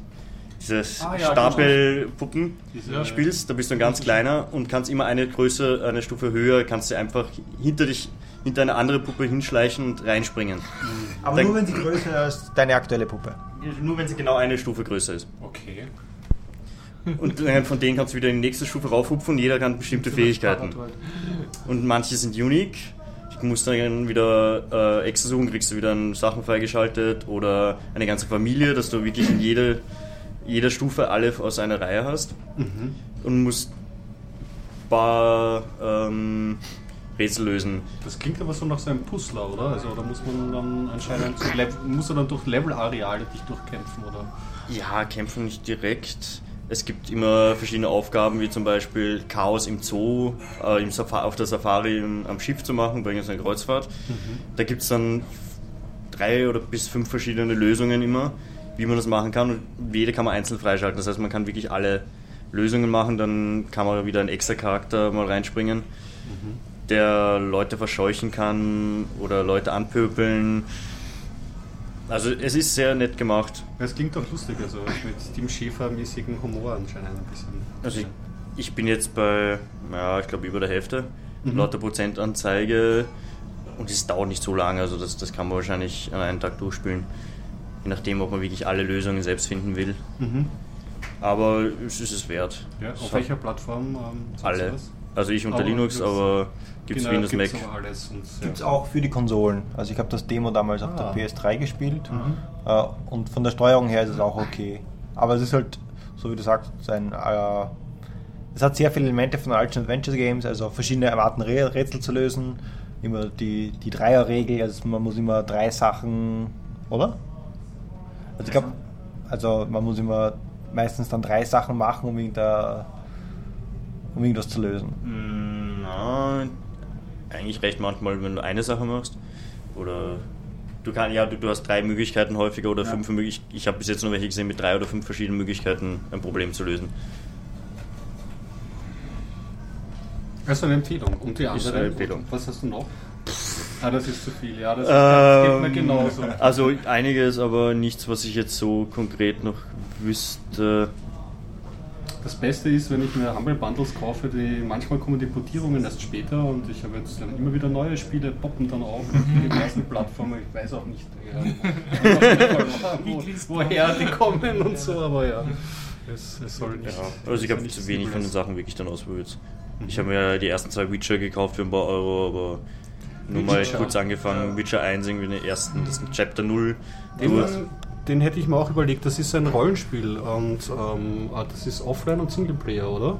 Zumindest der erste was. Genau, und ich glaube die restlichen auch schon. Ich 3 hätte mir die des, deswegen aus. Ähm, 3D-Grafik äh, von, von hinten. Also da, Ist so ähnlich wie, wie Gothic oder Risen. ja, wie Gothic eigentlich, kann man sagen. So ich hätte mir überlegt, weil ich, weil das dazu auch Romane. Entschuldigung. Okay, ja, genau. Ja, ich habe mir nur das überlegt, welcher ausschließliche Offline. Ich, ich, ich, Offliner. ich, bin, ich mag das überhaupt nicht, online zu spielen. Am liebsten habe ich auch keine anderen Leute im Raum. aber ja, genau, den Witch hätte ich mir dann nämlich auch überlegt und ich glaube, das ist, äh, soll gute Handlung haben, aber ja. Ja, es ist ganz interessant gemacht. Es steht halt ein, ein Aber- Romanzyklus dahinter von einem polnischen Autor, kann man sich Ah. auch kaufen. Also da bitte Okay, genauen ja, Namen genau, nachschauen, aber- sehr polnisch. aber das ist- Und das ist, äh, ja, also so eigene, ein bisschen blutige Fantasy, kann man sagen. Also, Ah, okay. So Game of Thrones mäßig? Ja, Ja, ja, nicht so gut. Also Stufe, Stufe schwächer. ja kann man ja. Aber wenn man sich am ehesten, wenn man es mit Grimmelhausen vergleicht, äh, über den 30-jährigen Krieg, so ein großes Buch, sollte man kennen. Gut. Peinlich. Wir sind alle nicht gut. Nein, im Gegenteil. Peinlich für uns. Was? Hausübung bis zum nächsten Mal. Das Genau. Buch. Welches Buch meine ich jetzt? Ja? Sie dürfen sich schlauer. Von Autor von Grimmelhausen. Simplicissimus. Mhm. Also eher so, also sehr derb, sehr blutig, Okay. sehr viel Schnetzeleien, Gefechtsbeschreibungen und so und dazwischen halt so ein bisschen Sex und Liebesszenen und ja. Oh, So. Eh ein bisschen Game of Thrones, klingt, merkt, es klingt ein bisschen Game of Ja, Thrones, es aber, aber der, ein der, der Fokus ist mehr auf, auf dreckig. Und Thomas was, wird ganz Gesicht. was ich mir beim Lesen gedacht habe, das ist eine reine Spekulation von mir, weil der Autor aus Polen kommt. Er, er, es sind also so politische Fraktionen, also er beschreibt praktisch einen Bürgerkrieg in einer Art Fantasyland, wo es aber wo es zwar mehrere Rassen gibt, aber Zauberei relativ wenig Rolle spielt. Ah, okay. Ja, es gibt so Elfen und Zwerge und so. Und, und äh, es gibt also auch so eine Art politische Systeme. Ich nehme an, das ist so angelehnt an, an den Zweiten Weltkrieg, also ein eher faschistisches System und eine Allianz, die gegen die kämpft und so. Und, und was ich mir denke, das ist reiner Vermutung, dass er halt in Polen aufgewachsen ist und als in seiner Jugend oder so halt mitgekriegt hat, die, den Ende vom Zweiten Weltkrieg und, und den Partisanenkrieg oder also, so. das du die Und, und es ist so ein bisschen so, dass, dass es nicht die Guten gibt und die Bösen, sondern also auch die, diese Rebellentruppen haben ihre äußerst schlechten Seiten und auch die sozusagen die eher Invasionskräfte haben dann auch wieder ihre internen politischen Sachen. Was Also, ja so als geht so in die Richtung. Narrationmäßig äh, eh interessant klingt. ja, also politisch ein bisschen mehr die, Computerspiele die, dazu ja, ja. Du hast nicht nur die Weißen und die Schwarzen. Mhm. The Witcher.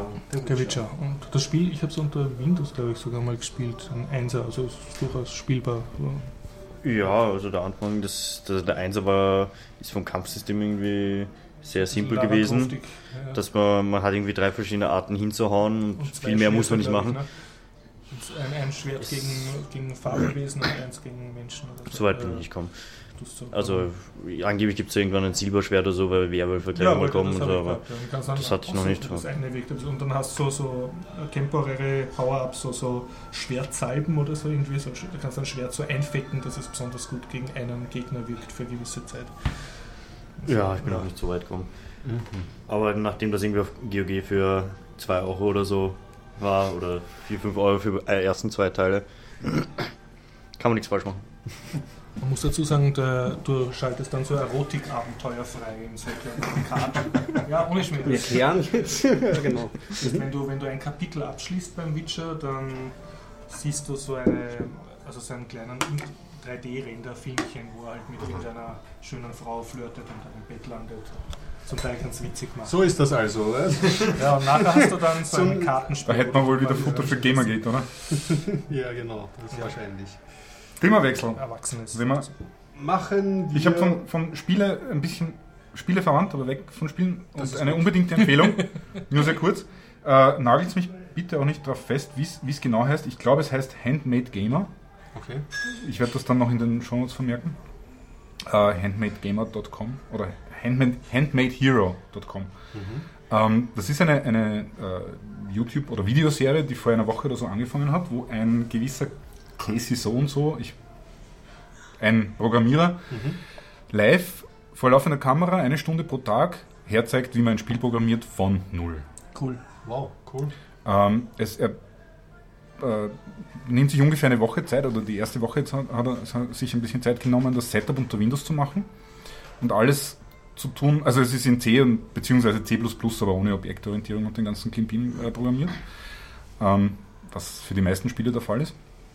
Er hat sich jetzt die Zeit genommen, die, die eine Woche das Setup unter Windows zu machen, ähm, aber nur, also er verwendet den, äh, das Visual Studio, aber nur als Debugger. Mhm.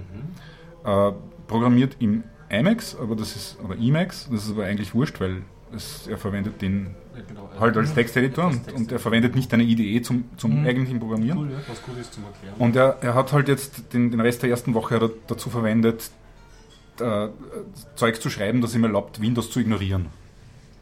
Okay. Also mhm. das Ziel ist dann noch eine Woche für Linux und eine Woche für den Mac aufzuwenden, um, um dasselbe Zeug dort zu schreiben. Mhm. Und der ganze Rest wird nur plattformübergreifend im mhm. Endeffekt cool. äh, gemacht. Also es wird ein CD-Spiel, äh, ein 2D-Spiel. Okay. Ja, es wird ein, es wird ein 2D-Spiel. Äh, man kann sich jetzt diese Videos oder man kann sich diese Videos anschauen auf YouTube. Das, er, er, schätzt, dass es mindestens ein Jahr dauern wird. Er macht das äh, wochentags mhm. eine Stunde lang und dann eine halbe Stunde oder so äh, Fragen und Antworten auf Twitch, glaube ich. Mhm. Äh, man kann sich hinterher auf, auf YouTube anschauen. Äh, man kann sich jetzt das Spiel kaufen, vorbestellen und dann bekommt man jeden Tag einen, einen, äh, ein ZIP-Archiv mit dem kompletten Source. Das heißt, man kann, wenn man, wenn man äh, selber lernen will, programmieren lernen will, ist vielleicht ein bisschen übertrieben ausgedrückt, man sollte vielleicht schon ein bisschen programmieren können. Du kannst mitnaschen. Weil, weil, er, weil er schnell unterwegs ist, weil er natürlich, wenn er eine Stunde jeden Tag arbeitet, dann, dann, dann, dann ist das eigentlich ziemlich wenig Zeit, um ein Spiel zu programmieren. Mhm. Das heißt, er ist schon ziemlich schnell unterwegs, aber man kann natürlich in einem Video auch wieder zurückspringen und so und sich Sachen mehrmals anschauen. Ähm, aber wenn man parallel ein bisschen programmieren lernt, könnte man das auch als, als, als blutiger Anfänger oder, Anfängerin durchaus mithalten und, und könnte eigentlich von Anfang an mitmachen und ein, ein Spiel mitprogrammieren. Ja, eine super Idee. Besonders am Ende fällt auch wirklich nochmal ein Spiel raus irgendwie. Mhm. Also man hat das dann auch. Super. Sehr ich habe mir die ersten paar Episoden angeschaut und ich kann, also ja, für mich uninteressant. Ich habe das in 10 Minuten durchgeschaut, so eine Stunde oder eineinhalb Stunden Episode, mhm. weil nicht viel drinnen ist. Für mich natürlich Windows-Zeug, das ich nicht kannt habe, okay, ist vielleicht kurz mal interessant. Mhm. Aber, aber ich denke mir doch, das ist für. Und macht er irgendeine Dokumentation dazu? Außer du, du, zahlst, dann kriegst du diese Files. Genau. Also, aber also was weiß ich, das sind äh, 15 mhm. Dollar oder so für okay, das Spiel ja, und ja. da sind aber ist die, dann alles die ZIP-Files inkludiert. Das ist sicher interessant, ja. Und du siehst alles, was er programmiert, siehst du live mhm. im, im, im Videostream. Okay, also, ja. Es gibt nichts, was er irgendwie auf Kamera macht. Handmade Hero, glaube ich. Aber bitte, die geneigte Zuhörerin möchte dann noch in die Show schauen. Nachschauen und selber rausfinden. So, wie schaffe ich jetzt eine Überleitung? Wir werden das nächste Bier anstoßen. Wir stoßen nochmal an. Wundervoll. ja, genau. Zum Wohl. Wenn wir bei Programmieren sind, könnte Thomas über die Python User Group nächste Woche erzählen. Ja. Die Python User Group. Bitte beachten Sie die Produktplatzierungen. Nächste Woche am 10. Mittwoch, den 10. am 10. Dezember 2014 findet im MetaLab in der Rathausstraße 6, 6 um 18 Uhr um wahrscheinlich 18 Uhr eine kleine Fete der Python User Group Austria statt. Eine Fete? Jetzt? ich höre jetzt erst. ja. Was ist geplant, lieber Thomas? Ja. Äh, ja, dort werden wird es wahrscheinlich wieder Kekse geben mhm. äh, und gebackene Köstlichkeiten, hoffentlich vielleicht. Also oh. soll man selber was mitbringen? Oder? Man kann Ihr gerne was mitbringen, es wird Punsch geben. Mhm. Man kann auch nur Hunger mitbringen oder Durst. Mhm. Äh, gute Laune, Monty Python DVDs, aber wir können immer noch einen Fallback auf YouTube machen. Wir werden wieder versuchen, ein Coding-Dojo durchzuziehen. Das ist natürlich immer abhängig vom Alkoholkonsum. Mhm. Allerdings habe ich das Beispiel schon vorbereitet. Es wird ein ASCII Christbaum programmiert werden. Spoiler, Spoiler. Schauen wir mal, wie weit wir kommen. Und ja, äh, rundherum Fun und Fröhlichkeit. Sehr gut. Weil es sind fünf Jahre. Ja, das wäre jetzt. Python. Fünf Jahre Python User Group. Ja, wir haben im November oder Dezember angefangen, 2009. Ja. Also nichts wie hin, hinschauen. Ja, bitte. Ist das. das heißt, wenn ihr das hört und Es ist nach dem 10. Dezember 2014 Pech gehabt. Dann 2015 wieder. Also. Aber es wird noch ein paar. Tage Zeit sein nach, dem, nach der Veröffentlichung, dass ihr euch das anhören könnt. Details gibt es auf pyuke.at. Das ist P wie Python, Y wie Python, U wie User, G wie Group.at. Und Punkt so wie Perfekt. dort. Na gut, Wes, wo wir schon in den technischeren Regionen sind, reden wir doch noch, jetzt ist vielleicht ein guter Augenblick dafür, von äh, Let's Encrypt, oder? Let's not. Hopp hat schon große Schmerzen bei dem Thema. Äh, wer will das Thema anreißen? Soll ich es kurz äh, erklären? Äh, vielleicht am Anfang noch kurz eine sehr, sehr blöde Meldung dazu.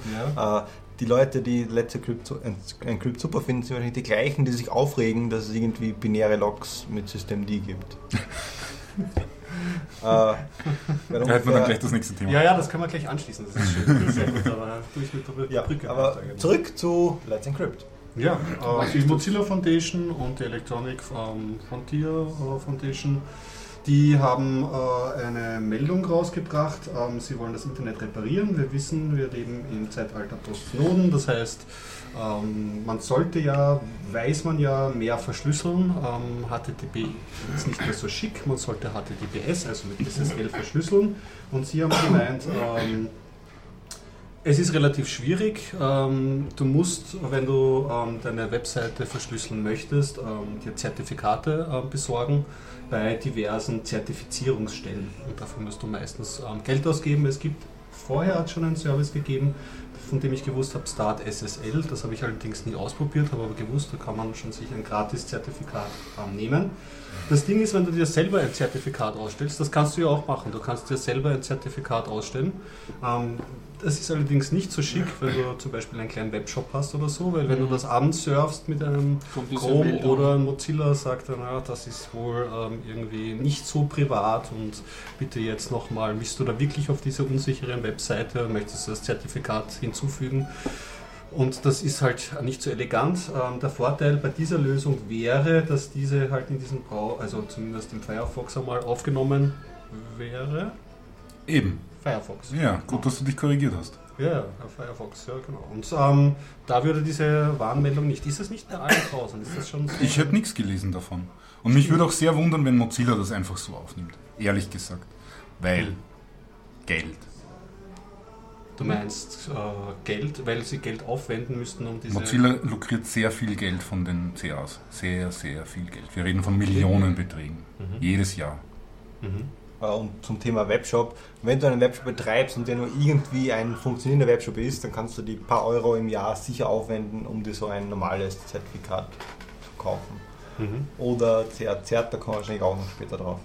Okay, schlechtes Beispiel, aber wenn man so einen persönlichen Blog hat und eine Einlog-Maske hat, möchte man das nicht auch verschlüsseln und hat vielleicht keine. Äh, Für die Einlogmaske meinst du für den Admin-Bereich, den nur du verwendest, Mhm. oder für, für Einlogmaske für... Naja gut, Beides. das, die Aussage, das Ziel von dem Projekt ist ja, dass alles verschlüsselt wird und nicht nur die Sachen, die jetzt sensibel sind, wie irgendwelche Passwörter. Genau, genau. Das ist so Sondern wirklich Ziel. alles, alles, alles. Okay, das, das kann ich ja, da kann ich ja irgendwie noch dahinter stehen. Mhm. Also ja, es wäre schon das Ziel, den ganzen Blog zu verschlüsseln und nicht nur dein Login. Und das wäre doch super, oder? Also ich will jetzt mal sagen, es ist ein hehres Ziel. Beziehung, beziehungsweise bei der Meldung steht ja auch drinnen, mh, sie möchten es einfach halten von der Installation her. Ich muss sagen, ich bin alter so Debian-Benutzer und sie haben irgendwie in ihrer Meldung reingeschrieben, was sind die zwei Befehle, so stellen wir uns das vor, apt-get Ja. install zert und dann los und äh, yippie yo. Also ich würde mich freuen, oder? Aber das, da habe ich mein Problem mit, der, mit, dem, mit, dem, mit, diesem, mit dieser Pressemitteilung.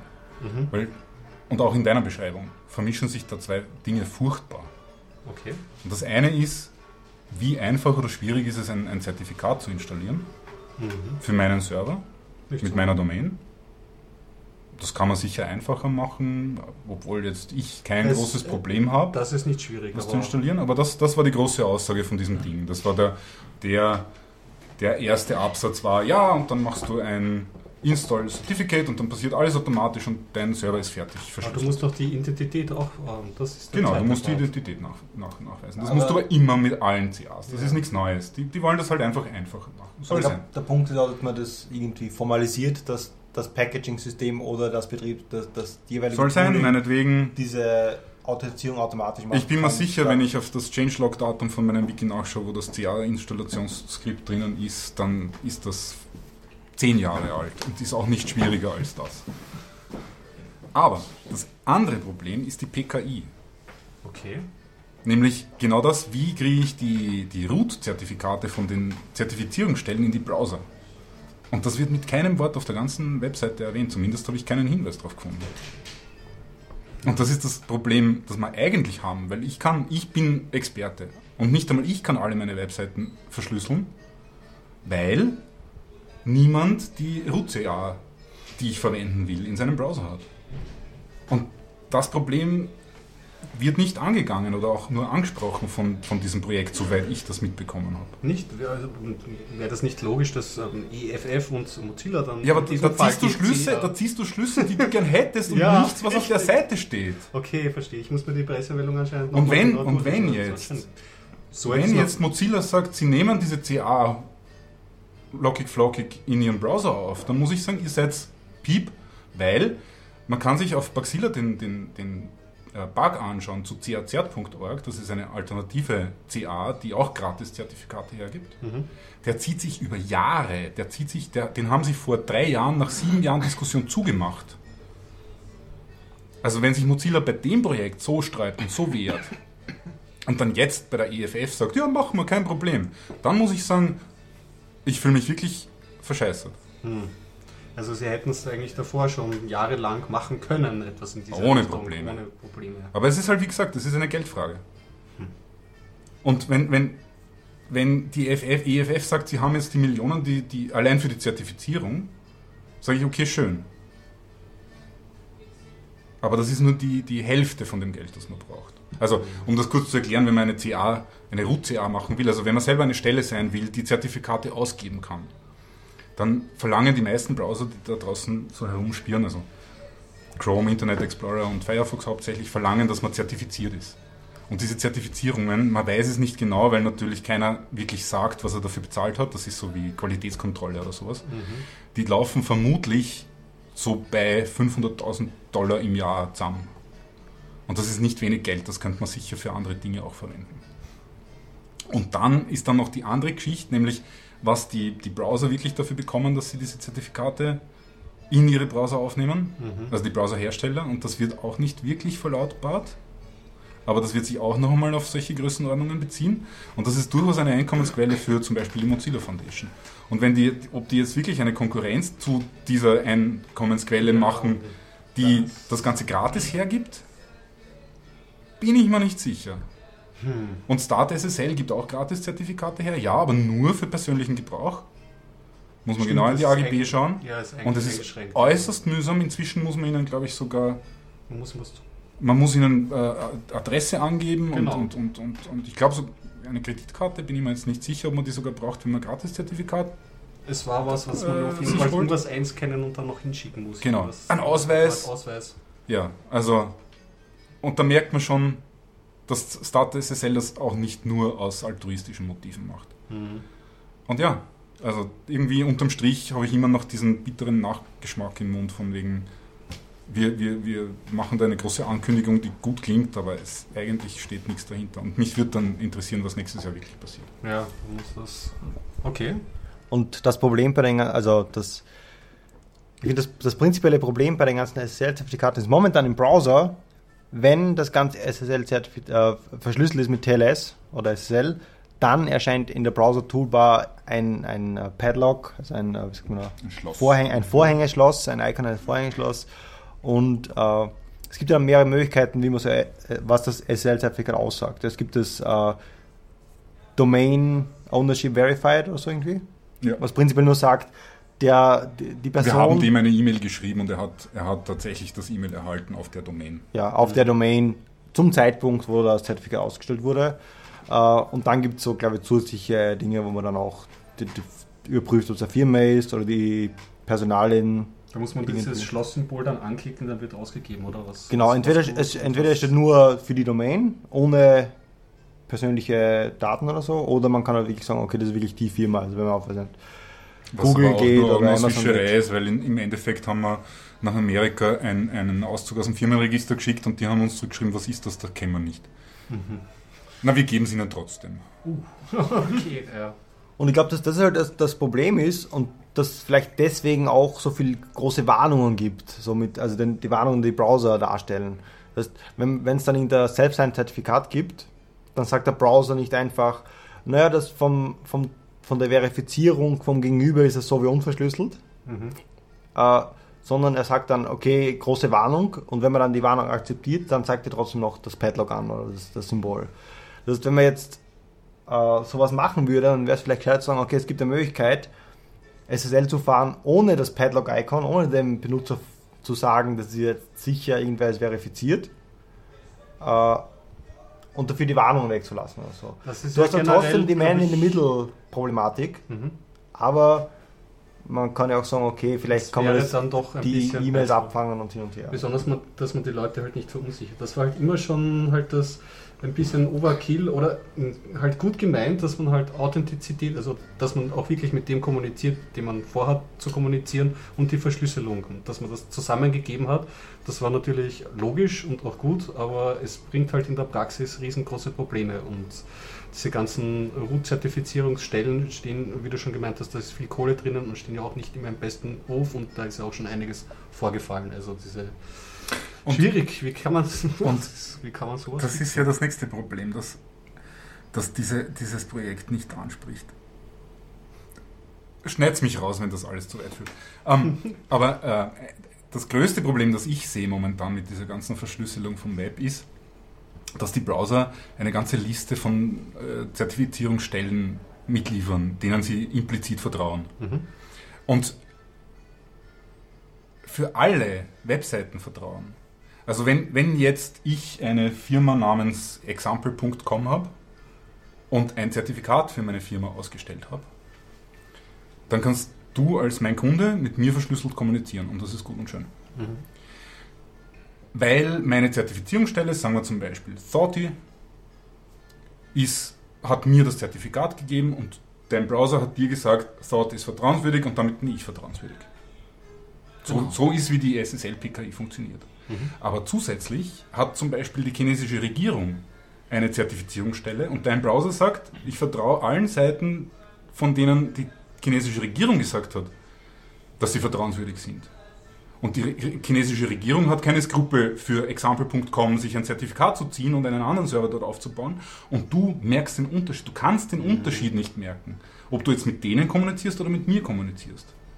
Und da, da löst weder, dass ich was verschlüssel oder nicht verschlüssel, ein, irgendwas System dran. Oder dass es eine neue und zusätzliche Zertifizierungsstelle gibt, die, die jetzt von der EFF oder von der Mozilla Foundation oder von CRZ oder sonst irgendwie misst, der du vertraust. Weil du immer noch den anderen Zertifizierungsstellen vertraust. Und da gibt es furchtbare, furchtbare Beispiele von Zertifizierungsstellen, die in allen Browsern drinnen sind. Wo du gar nicht wissen möchtest, warum überhaupt. Weil du nie in die Verlegenheit kommen wirst, eine Seite anzusurfen, der du vertraust. Aber nochmal, das Problem ist nicht, dass die Seiten, die du ansurfst, mit diesen Zertifizierungsstellen zu tun haben, sondern dass die Seiten, die, die du nicht ansurfen willst, mit diesen nicht vertrauenswürdigen Zertifizierungsstellen Mhm. zu tun haben und du ihnen trotzdem vertraust.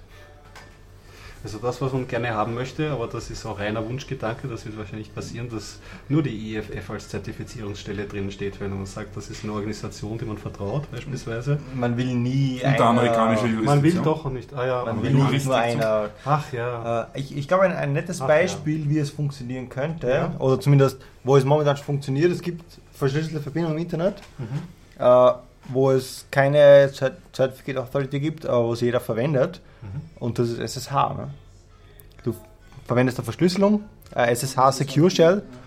Äh, und das schaut so aus, wenn du dich zu einem Server verbindest, dann siehst du zu, zuallererst, wenn du den vorher nicht gekannt hast, äh, den Public Key des Servers. Äh, Oder einen Fingerprint davon Und, in genau, neueren einen- Versionen einen- von OpenSSH ist der hübsch als ASCII-Grafik dargestellt. Aber prinzipiell, du bekommst einen Fingerprint und musst dann sagen, akzeptiere ich den Fingerprint oder nicht. Du kannst auf irgendeine andere Weise zum Beispiel Telefonat oder SMS vielleicht mit einem Hosting-Menschen oder was auch immer feststellen, ist das wirklich der Server, zu dem ich mich verbinde. Wenn du das das erste Mal machst, äh, legt das dein Client ab und sagt, okay, diese IP und diese Domain hat äh, diesen Public Key. Und wenn du dich dann das nächste Mal zu diesem Server verbindest, dann äh, funktioniert das super. Wenn sich der Public Key ändert, bekommst du eine gro- große, große Warnung. Äh, Und ich finde, das funktioniert ziemlich gut. Erstens mal, man kann es theoretisch machen, dass man sagt, okay, ich überprüfe das. Man könnte sich auch vorstellen, es gibt irgendwie eine, einen Trusted Middleman, der jetzt sagt, okay, ich gebe dir die Public Keys für gewisse Seiten. Na gut, Trusted Middleman wäre aber genau dasselbe wie die irgendeine zentrale Stelle, die die Root-Zertifikate. Ja, aber das, das muss jetzt nicht Nein. eine, eine, kom eine komplette Liste sein, sondern ich kann sagen, äh, verteilen. mein ISP gibt oder die, die Bundesregierung gibt mir jetzt mal Da die gibt's ein Public Projekt. Keys für. Zum Beispiel, das wäre eine Möglichkeit, aber da gibt es ein Projekt, von dem mir jetzt der Name leider nicht mehr einfällt. Äh, Du könntest einfach viele, viele Leute im oder andere Benutzer, Okay. um es genauer zu definieren, im Internet fragen, wie die den Server sehen und die Fingerprints Ah. vergleichen. Weil dann müsste ein Angreifer das ganze Internet auf einmal täuschen. Mhm. Ja. Äh, Convergence, glaube ich, heißt das Projekt. Ist leider, war ein, ein Firefox-Plugin oder ist immer noch eins, ist aber leider nicht mehr, wird nicht mehr gewartet. Müssten wir Mhm. vielleicht einmal wieder aufleben lassen. Aber Und dann hättest du nicht eine zentrale Stelle, sondern eine verteilte Überprüfung dieser, dieser Zertifikate. Mhm. Ja, es gibt ja so Netzwerke, ich meine, ich möchte jetzt kein Reizthema aufwerfen, aber Bitcoin oder so, wenn selbe Prinzip, wenn genug Leute einfach bestätigen, das ist jetzt irgendwie ähm, vertrauenswürdig, dass Ja. du dann ähm, in diese Vertrauenswürdigkeit investierst. Web of Trust hast, ne? Mhm. Oder so. Genau, Web of Trust ist das Stichwort. Party, Ja, das Web Science of und so. Trust. Und so, das ist übrigens auch bei CAZ der Fall, nur um das jetzt noch kurz zu erklären. Mhm. CAZ ist auch so eine Zertifizierungsstelle, die halt leider nicht in den Browsern drinnen ist, aber die funktioniert, äh, basiert auf dem, auf dem System, dass du äh, andere CAZ-User persönlich triffst und denen bestätigst, dass du du bist, zum Beispiel indem du ihnen einen Ausweis vorlegst. Und dann unterschreiben sie dafür, dass du halt ihnen bewiesen hast, dass du du bist. Mhm. Und du kriegst Punkte dafür. Du kriegst Punkte dafür, dass du andere zertifizierst, das, sodass sich halt ein Netzwerk von gegenseitigen Zertifizierungen ergibt. Und äh, je mehr Punkte du hast, desto mehr Rechte hast du in dem ganzen System. Also du kannst zum Beispiel, je mehr Punkte du selber hast, desto mehr Punkte, Vertrauenspunkte kannst du anderen geben und so weiter und so fort.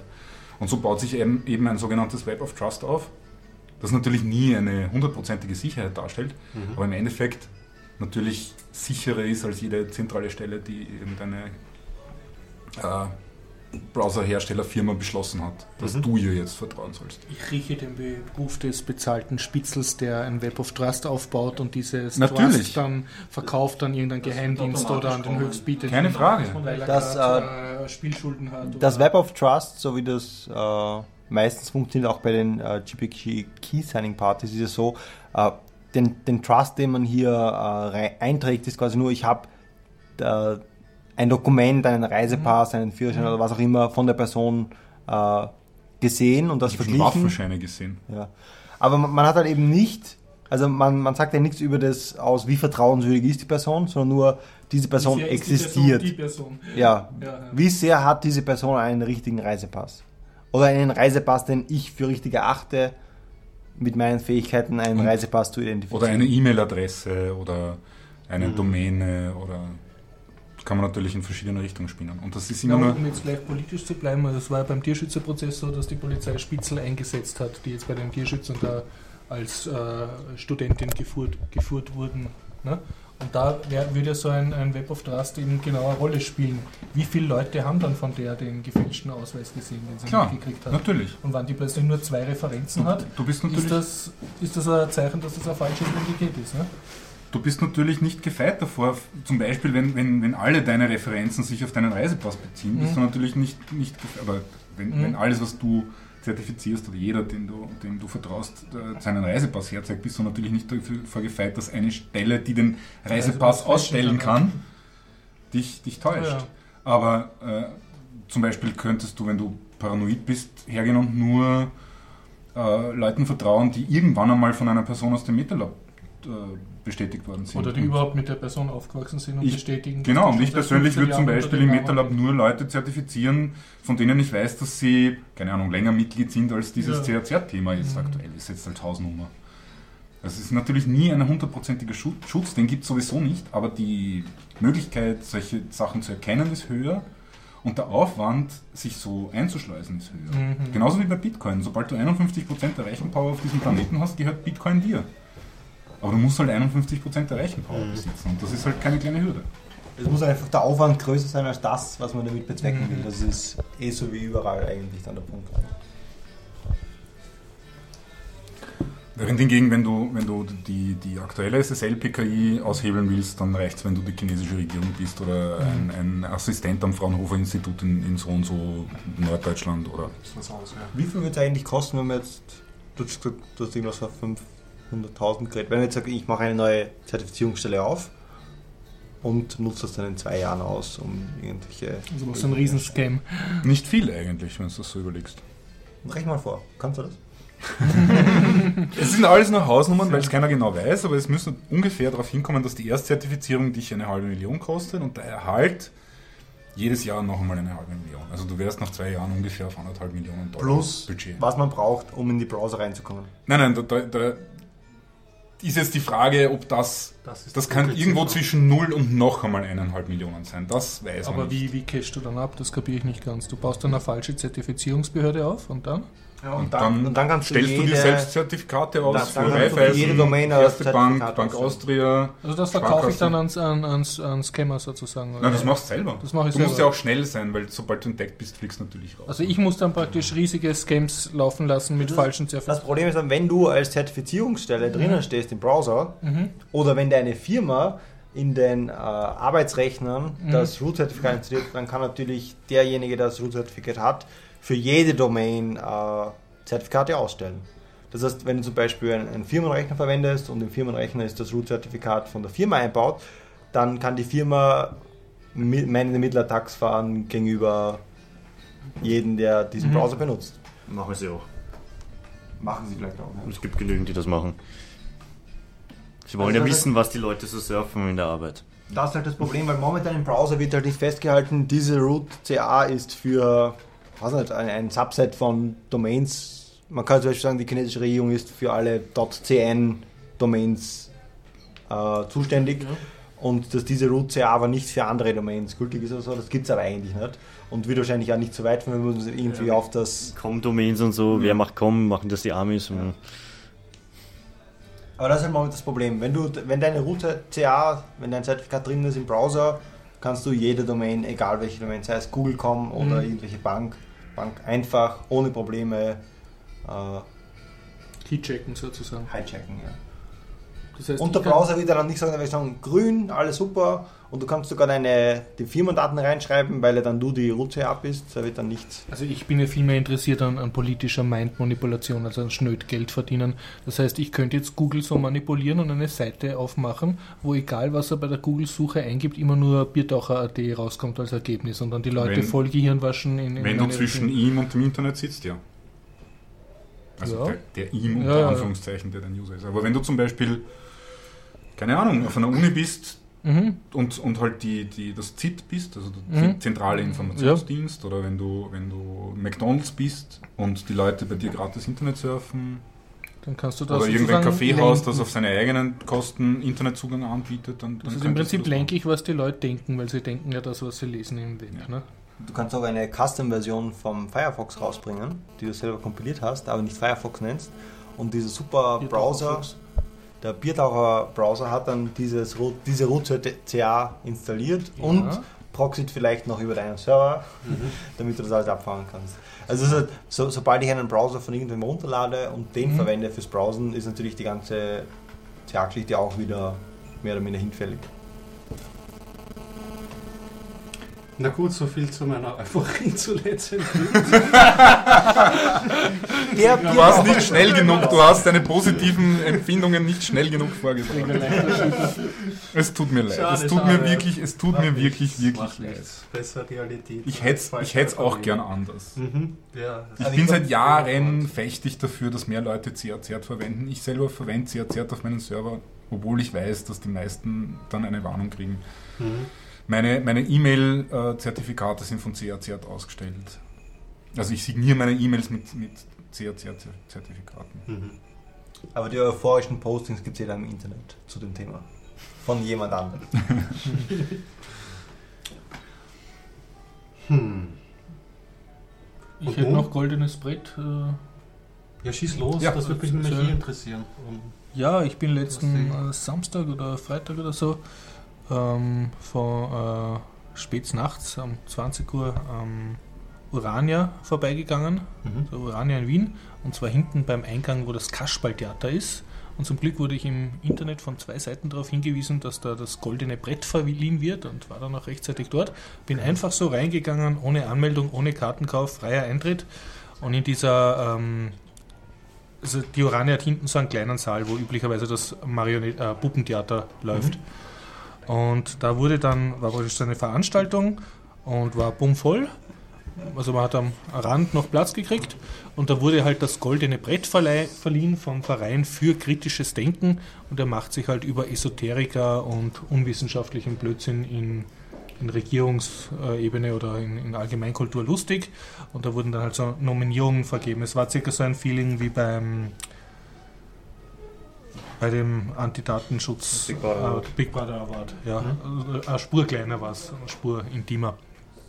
Und ja, Ich habe ja davon mitbekommen, weil ja einer meiner Lieblingspodcasts schon Mhm. berichtet haben, dass sie, ähm, sind ja ähm, zwei Leute irgendwie, ähm, äh, dass sie eine Woche in Wien verbringen und dass eben Mhm. bei dieser Verleihung mitwirken werden. Und ja, mh, wie war es? Also wie lange hat es gedauert? Wer war nominiert? Was- das Ganze hat circa, ich schätze, zwei Stunden gedauert. Okay. Also, und äh, wer war nominiert? Also sie haben im Prinzip, ähm, es war so eine kleine Jury dort Mhm. und dann äh, Kabarettisten und, und ein Vortragender und einer von dem Verein und die haben halt immer so moderiert und zwischen Einspieler gebracht.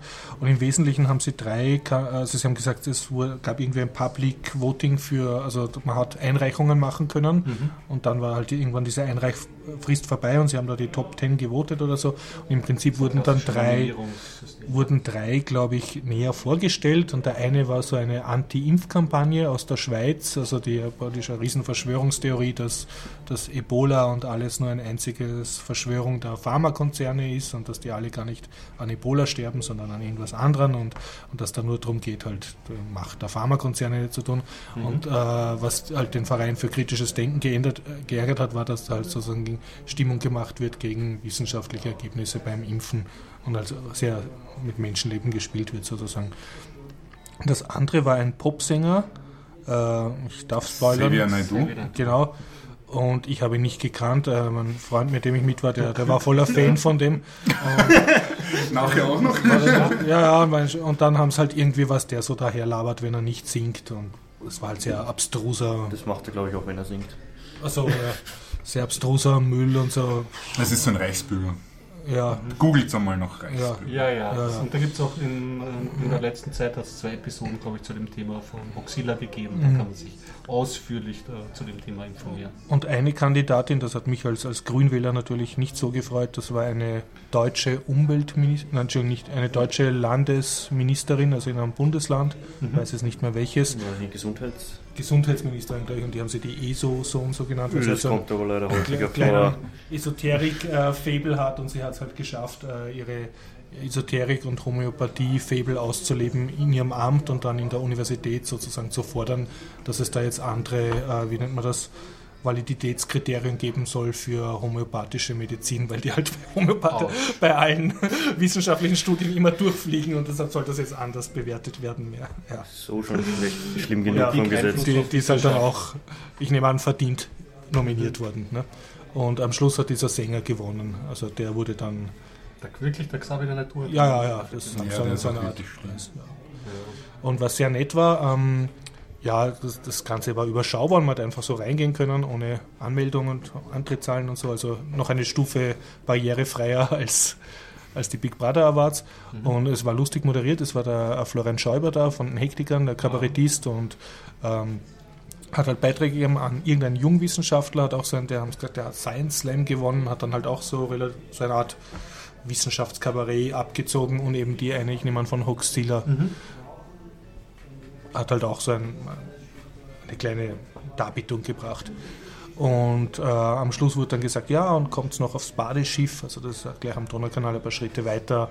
Und da bin ich dann sogar hingegangen, habe ein Glas Wein getrunken und da ist zum Beispiel der Nico Alm dann herumgelaufen, der war auch einer von den in der Jury, also den kennt man vom Nudelsieb, das ist der von dem Systemliberalen Forum. Rastafarien. Rastafarien, genau. Also das, das war eigentlich nett, dass du halt so mit Leuten in Kontakt kommst. Mhm.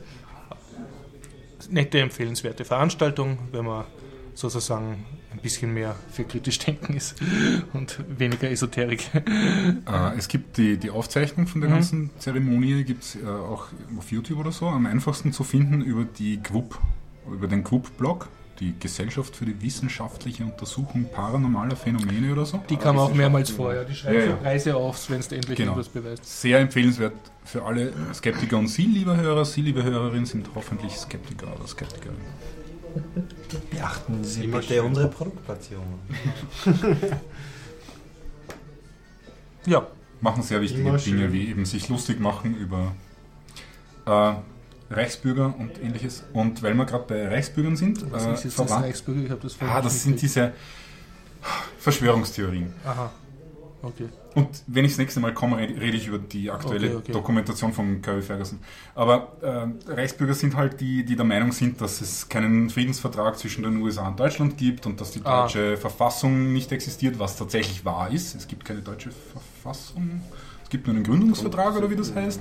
Das Grundgesetz gibt es. Grundgesetz, ja. irgend sowas, aber das ist nie in den Verfassungsrang gehabt. Ja, ganz okay, viele okay. Dinge. Das, man kann das natürlich irgendwie, wenn man will. Und so die sind beleidigt, dass Deutschland ein militärisch besetztes Land ist. Genau, Deutschland, genau so ist es. Und, ja. und dann gibt es ein paar, die haben sich da eingezäunt und geben ihr eigenes Geld aus und ah, okay, okay. alles sehr furchtbar und sehr schlimm. Ähm, aber weil wir gerade beim, beim, bei dem Thema sind, und da kommen wir jetzt vielleicht wieder zu was Positiven und optimistischen. Ähm, eine verwandte Verschwörungstheorie ist ja Neuschwabenland. Eine, eine dieser alternativen Theorien, dass die Erde hohl ist und in Wirklichkeit ja alle regiert, regiert werden von Echsenwesen und dass der amerikanische Präsident in Wirklichkeit ein, ein, ein, eine geheime Echse ist und solche Dinge. Oder die Präsidentin. Und Hitler. Und Hitler. und ähm, da sage ich nur Iron Sky. Ja, hast du das jetzt erst gesehen? Das war ja schon ein Jahr oder so. Nein, nein, da, ich habe zwei, hab zwei Themen, die sind sehr verwandt, aber reden wir zuerst über einen Film. Es, mhm. es ähm, hat eben vor einiger Zeit den Film Iron Sky gegeben. Der Biertaucher Podcast Ein berichtete. Zombie-Nazi-Film, Zombie-Nazis vom Mond-Film, glaube ich, könnte man aus das Finnland. Fassen. Ist ein, ein, ein Indie-Film aus Finnland, ist gedreht worden in Berlin und Australien. Nein, nicht ganz. Ist Nazis. sehr lustig, sehr gut. Es ist halt, ja, ist durchaus ein, ein sehenswerter Film, vor allem als Indie-Film. Mhm. Du hast hier als, Kickstarter als, als crowdfinanziert wurde? Genau, es ist äh, crowdfunded damals schon. Ähm, äh, ja, gibt es wahrscheinlich auf diversen Video-on-Demand-Plattformen jetzt zum Runterladen und so weiter und so fort. Du hast ihn auch gesehen, oder? Ja. ja. Äh, definitiv eine Empfehlung. Wie mhm. auch immer, es momentan rennt gerade eine Indiegogo-Kampagne für den zweiten Teil oder den Nachfolger und da geht es eben darum, Uh, und ich will nicht zu viel ver ver verraten, aber es geht halt um die hohle Erde und wer ah. nicht alle dort in ah, der hohlen Erde lebt. Sehr schön. Es ist der Trailer schon heraus. Mhm. Am besten uh, auf indiegogo.com die uh, nach Iron Sky, Iron Sky The mhm. Coming Race suchen. Okay. Dort ist der Trailer, dort kann man sich gleich mal eintragen, wenn man, wenn man den Film unterstützen will. Es sind noch drei Wochen ungefähr über. Sie sind bei der Hälfte oder so von. Knapp drunter, wo ich knapp unter der Hälfte. und sie haben mehr, also. Aber sie haben Flex-Funding, das heißt. Sie haben Flex-Funding, das heißt, sie kriegen das Geld von der Kampagne ohnehin, egal ob sie voll finanziert werden oder nicht. Wenn du finanzierst, kriegst du dann den Film auf, auf Internet? Du kannst, es gibt alles Mögliche. Du kannst den Film im, im Internet runterladen. Es gibt Dino die limitierte Ausgabe auf DVD und Blu-ray in der Steelbox. Sammleredition. Und es gibt Weihnachtspostkarten momentan. Für die Moment, nächste ja, Woche glaub, oder so geht das, glaube ich, noch. Woche? Es geht, okay. glaube ich, noch mhm. bis eins, eineinhalb Wochen noch oder so. Es geht noch ein ah. Weilchen, das ist gerade erst rausgekommen heute. Du kannst in den Credits stehen und ich weiß nicht, ob das noch äh, übrig ist, ob es da noch Plätze gibt. Du hast zahlen können dafür, dass du von einem Dinosaurier gefressen wirst. Oder es gab einen einzelnen, da wurde man eine Großaufnahme von Dinosaurier gefressen. Nahaufnahme. Oder man konnte eben so Echsenvolk, Echsenwesen spielen. Schön. Also es gibt alle möglichen. Also anstatt dass Statisten zahlen, zahlen die Leute dafür, dass Statisten sein dürfen. Ja, und du musst aber den Flug nach Berlin selber zahlen. Mhm. Für die in Berlin wird ah. Es wird wahrscheinlich wieder in Berlin gedreht, ja. Mhm. Wie auch immer, Trailer ist auf jeden Fall einmal sehenswert und, und der Film wahrscheinlich auch, aber das können wir dann irgendwie, ich glaube. Wie heißt er nochmal für die. Iron Sky, Doppelpunkt, The Coming Race. Gut, ähm, das war der Film. Ich kann nicht genug davon schwärmen. Äh, verwandtes Thema. Äh, ich, ich bin Mitbesitzer der Produktionsfilm, Produ Filmproduktionsfirma, die diesen Film produziert. Wie das? Äh, bisschen längere Geschichte, wenn ihr die Geduld habt, erzähle ich sie euch gerne.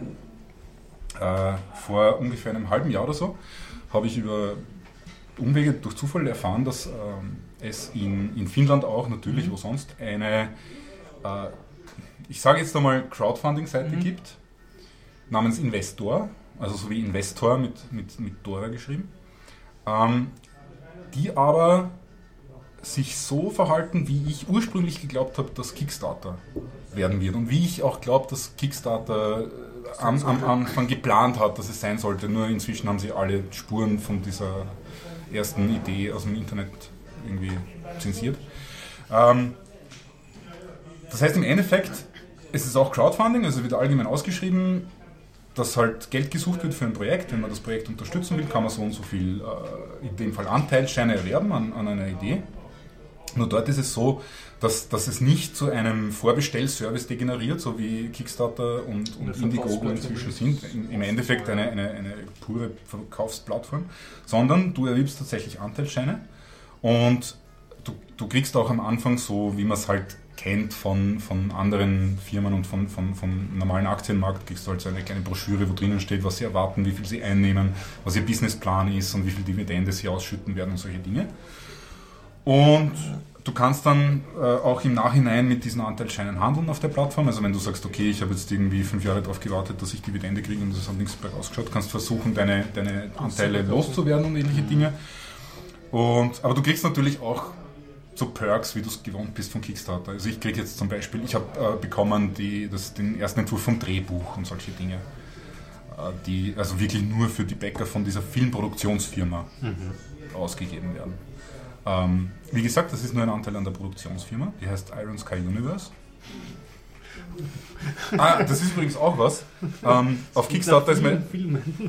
Auf Kickstarter, ja, ja, genau. Die, die, wollen eben viele Filme produzieren.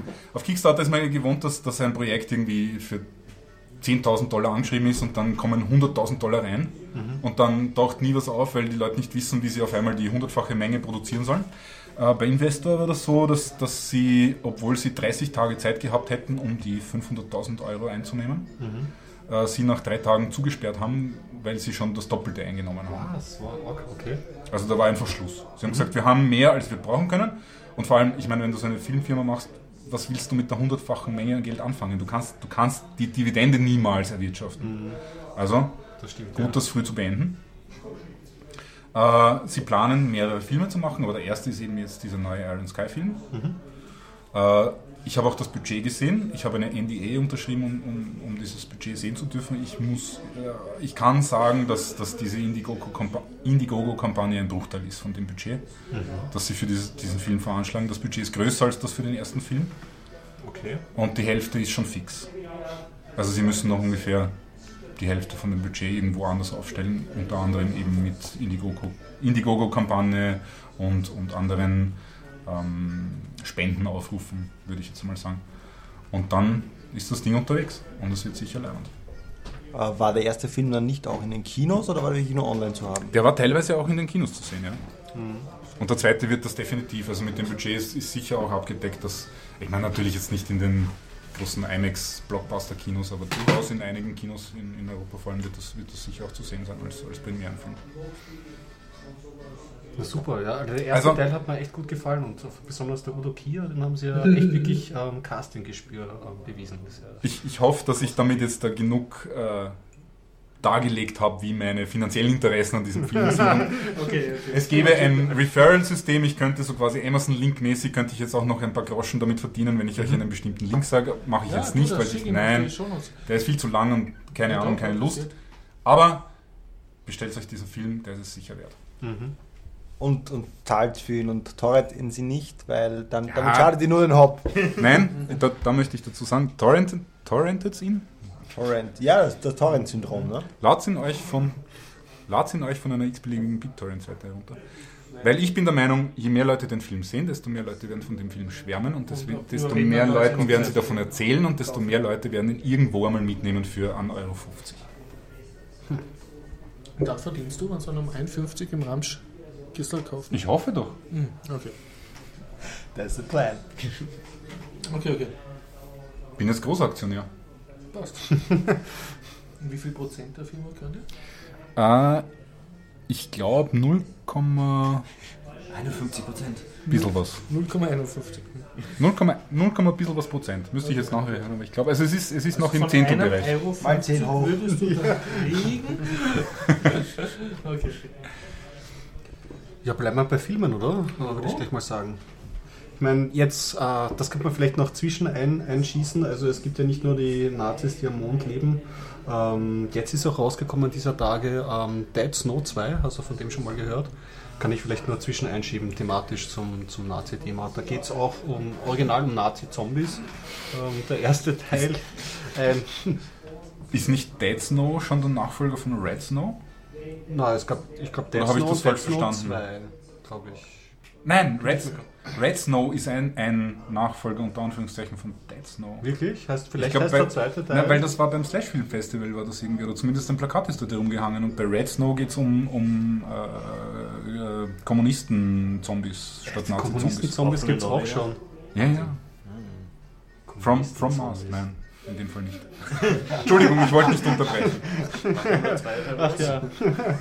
ich überlege gerade noch über, über Kommunisten-Zombies. Aber ja, äh, also Dead Snow 2 kann man sich sicher anschauen. Da war der erste Film, ich meine, es ist jetzt kein großer Wurf oder so. Eine Jugendgruppe fährt in auf eine Skihütte, hat dort unglücklicherweise einen Nazischatz ähm, versteckt in ihrem Fußboden. Den hätten die Nazi-Zombies gerne. Ungefähr so wie stelle ich mir den zweiten Teil auch vor. Ist ein schneller Flick, kann man sich vielleicht mal runterladen. Was ich mir angeschaut habe, ähm, ich habe mir die Jugendbuchreihen-Franchises angeschaut, nämlich die Tribute von Panem. Nämlich der erste Teil vom letzten Teil, ähm, wie es halt so üblich ist. Harry Potter hat es vorgemacht und ähm, Also vom Teil 3, den Teil 1. genau, richtig. Okay, äh, ja. Du bist ja vertraut mit der Serie, du hast den, Den ersten, Teil ich glaub gesehen. sogar den zweiten. Ja. Ja, Biertaucher haben drüber gesprochen, auf jeden Ja, ja, Fall. ja. Genau, genau. Und ja, ähm, ich schaue mir das ja alles an. Ich habe mir Twilight ja auch angeschaut und so. Ich bin da so ein bisschen. Also ich, ich mag ja auch gern ähm, Jugend oder so ähm, Reihen, die, die einen gewissen Trash-Faktor auf, Es gibt doch eh nur zwei verschiedene Arten von Menschen, oder? Solche, die Twilight gesehen haben und solche, die lügen. Oder so, ja. Ich wirklich nicht gesehen. Aber ich habe Twilight Zone gesehen. Aha, Das dann wissen genau. wir. Ja, und den habe ich mir auch geschaut. Ich habe mir die ersten zwei Teile ja auch angeschaut. Ist ja ähm, zumindest das Thema äh, so, es werden, es gibt einen, es ist ein Science-Fiction-Epos, oder kann man sagen, so einen Mehrteiler. Äh, es gibt so eine Staatenkonstellation, ähm, der, die ihren Machtbereich in verschiedene Bezirke aufgeteilt haben. Aus jedem Bezirk werden irgendwie so ein paar Kandidaten rausgegriffen ähm, und die werden in ein Areal gesetzt und daraus wird eine Fernsehshow gemacht und die müssen gegeneinander kämpfen, so kurz zusammengefasst. Alles im allem haben wir einen großen Diktator, das ist der Donald Sutherland, damit haben sie schon mal eine gute Wahl. Und zwar gegeneinander kämpfen und es bleibt nur eine Person aus einem District über, oder? Ah, ja, ja, genau. Ja. Richtig, das habe ich jetzt nicht erwähnt, heißt, deswegen, weil das so Gen- genre-immanent ist, wie bei Running Man oder so. Es, Bis gibt dann, es kann dann immer nur einen geben im Endeffekt. Genau, das heißt, jeder Bezirk gibt einen seiner jungen Menschen. Aber du hast den Film nicht gesehen. Ich habe die. Nein, nur das Buch gelesen. Nein, ich habe tatsächlich den ersten und zweiten Teil gesehen. Ich gebe es ja zu. Okay. Es ist ja nicht so. Ja, richtig. Also und die mussten kämpfen und ähm, die Jeff, äh, Jennifer Lawrence, Law, Lawrence ähm, die spielt die Hauptheldin, die tritt ein für ihre Schwester. Ihre Schwester war eigentlich nominiert für diesen Kampf und ähm, sie sagt, ich möchte statt meiner Schwester gehen und die kämpft sich da durch. Und dann ist es eigentlich eben klassisch, ähm, kämpft sie sich die, also im ersten Teil kämpft sie sich mal durch, wird zur Siegerin, aber leider durch so einen kleinen Trick und aus diesem Grund beschließt der Oberdiktator, sie muss noch einmal in den Kampf hinein. Im zweiten Teil kämpft sie sich nochmal durch Und im dritten Teil zeichnet sich so ab, dass sie jetzt so eine ähm, Art Revolution auch mit ausgelöst hat durch ihre Symbolwirkung und blablabla. Und im dritten Teil geht es eigentlich schon um die Revolution, da wird sie rausgeholt ähm, irgendwie aus dem ganzen System und hängt dann bei den ähm, allen gleichgekleideten ähm, Revolutionären ab und kämpft dann eigentlich schon gegen dieses Staatssystem. Ja. So prinzipiell kann man ja sagen, mh, so die Anlegung der Story äh, äh, ist ja mal nicht schlecht. Ja? Also man kann ja mal sagen, so das Grundthema, ähm, mehrere Gruppen kämpfen gegeneinander und ähm, es wird ja auch dann äh, sehr gebrochen, dass das Ganze böse ist oder so. Was ich diesen Film immer bekrittelte, wobei ich mir bewusst bin, dass ich nicht die Zielgruppe bin und während ich drinnen sitze auch irgendwie das so rezipiere, ist, dass sie halt dieses ganze Casting-Show-Thema, mm, auch wenn sie es versuchen, stellenweise irgendwie auf die böse Seite zu stellen, sehr ernst nehmen. Ich meine, da gibt der Lenny Kravitz dann irgendwie Schminktipps und designt ein tolles Kleid und auf einmal wird das Kleid zu einem subversiven Symbol und er wird wegen diesem Kleid designt. Spoiler-Alarm, Spoiler-Alarm. Ja, ja, ja, ja, Das, das, musste, das muss ich loswerden, das muss ich raus aus meinem System, weil das, hat, das, das, das, das verlässt mich auch im dritten Teil nicht, dass halt diese, diese Mechanik sehr stark eingebaut ist. Was, natür ja, ja, was natürlich ähm, für eine Jugendbuchreihe natürlich durchaus Sinn macht, weil das einfach jetzt Part of der irgendwie Mediengame ist. Irgendwie. Also, was man sagen kann, ähm, sie haben noch eingesetzt den ähm, Seymour Hoffmann, der jetzt mittlerweile leider gestorben ist Mhm. und der spielt aber sehr gut im letzten Teil. Und die Julianne Moore, die spielt so die politische Anführerin von diesem Regime. Und ähm, insofern, es ist, es ist schon, ist schon alles in allem gut gemacht. Andererseits, wie gesagt, ich bekomme zwischendurch immer wieder mal ähm, beutelt mich, wenn ich, wenn ich, wenn Ich habe nur das gesehen, sie schießt mit einem Bogen, glaube ich, zwei, äh, zwei Flugzeuge ab, oder wie? Ja, da- das, ich meine, darauf schaue ich ja schon gar nicht mehr. Okay. Ja, Was ich halt zum Beispiel, hat mir jemand, eine ganz bizarre Geschichte, ein- Arbeitskollege hat mir erzählt, das beliebteste Weihnachtslied ähm, stammt heute ähm, dieses Jahr aus diesem, aus diesem Film. Hitparade, britische Hitparade. Und das war typisch eine dieser Situationen, äh, wo ich mir gedacht habe, dass sie dieses ganze Thema von der Inszenierung eines Aufstandes zu ernst nehmen. Also zu ernst nehmen eigentlich nicht, aber halt ähm, zu wenig äh, als Schwäche des Menschen, dass er anfällig für Propaganda ist, darstellt. Und ähm, das, da, da geht es halt so, dass sie irgendwie, ähm, sie schicken sie in ein Kampfgebiet, aber nicht um, damit sie dort wirklich Befreiungskämpfe Sondern macht, als, als um ihre Emotionen hervorzuführen, damit sie ein gutes Video drehen kann. Und dann Mhm. trällert sie auch dieses Lied und dann setzt bei diesem Lied dann auch im, im Verlauf und, und du des, liest da so leise des Medienkritik heraus, oder? Es teilt sich eben, weißt du, es Mhm. ist schon einerseits schon Medienkritik, aber es ist halt ähm, nicht so eindeutig formuliert, wie es halt bei Mhm. früheren Filmen. Man kann es eigentlich zusammenschließen, wer sich einen, einen Film anschauen möchte, wo äh, eine Gruppe von Schülern gegeneinander kämpft und Mhm, ähm, mhm. das äh, äh, in, aller, in aller guten Weise durchdekliniert, der soll sich Battle Mhm. Royale anschauen. Und dann ist auch gut. Oder Mhm. und Running Man, beziehungsweise von Running Man gibt es ja auch ein französisches Original. Mhm. Das würde ich auch gerne mal sehen. Das könnte man sich auch noch anschauen. Und den Film. Und von den ganzen Hunger Games gibt es ja auch ein, ein, ein Original, ne? Das hat uns ja mal ein, einer in einem Podcast erzählt, das äh, japanisches. das Battle Royale. Ah, ist das jetzt das Battle Royale? Das ist ja, das ja, Battle ja, Royale, genau. genau. Da gibt es zwei Teile. Den zweiten Teil kann man Mhm. vergessen. Mhm. Und äh, den, den ersten, den kann man sich ähm, wirklich anschauen. Da spielt auch der, ähm, wer ist der? Takeshi Kitano. Ich weiß Mhm. den Vornamen gerade nicht, aber irgendwie. Äh, der ist auf jeden Fall trashig, aber auch sehr, sehr gut ausgeführt. Also Mhm. trashig und gut ausgeführt, kann man sagen. Ja. Und als zweiten, dann hänge ich nur kurz an, ähm, habe ich mir jetzt auch angeschaut, Maze Runner. Der versucht genauso in die. Das war im Kino. Ja, ja, Ja, der schlägt in dieselbe Kerbe. Da, ähm, Schöne Jugendliche kämpfen gegen anonymes System. eine Gruppe von Jugendlichen ist in der Mitte eines Labyrinths und es ist so, ähm, sie haben pro Monat so einen Jugendlichen raufbefördert und diese Jugendlichen erinnern sich an ihren Namen nicht ja? und ähm, wachen dort auf und wissen aber auch Mhm. nicht, was los ist und warum Mhm. das so ist. Und das Labyrinth um sie herum, das ändert seinen, ähm, der Eingang bleibt gleich, aber das äh, Labyrinth selber verschiebt sich und es gibt mechanische Monster drinnen, ähm, wenn sie versuchen rauszulaufen, die bringen sie um. Erinnert sehr an Cube. Wollte ich gerade sagen. Ja, ja, ja. Also, Und bitte bei Dungeon Crawl, meinem Lieblingsspiel, gibt es auch einen Level, wo sich das dynamisch ändert. Und hier gilt auch dasselbe, während ähm, Cube, erster Teil wohlgemerkt, von ähm, Vincent ähm, Natali sehr zu empfehlen ist. Maze Runner es versucht, es versucht halt die Hunger Games zu kopieren. Okay, ja. Du hast halt Aber- wirklich auch, auch so die, die Jugendgruppe am Start mit den ähm, Problemen und, und die Gruppendynamik. Ähm, es, ist, es werden nur männliche ähm, ähm, ähm, Personen raufbefördert und ganz am Ende kommt ein Mädchen mit, mit Mhm. rein und da kann man sich vielleicht ähm, ausrechnen oder so, mit wem sie vielleicht dann vielleicht ähm, zusammenkommt oder von wem sie die Schwester ist. Und sie versuchen dann halt herauszuflüchten. Der war fand ich schlecht.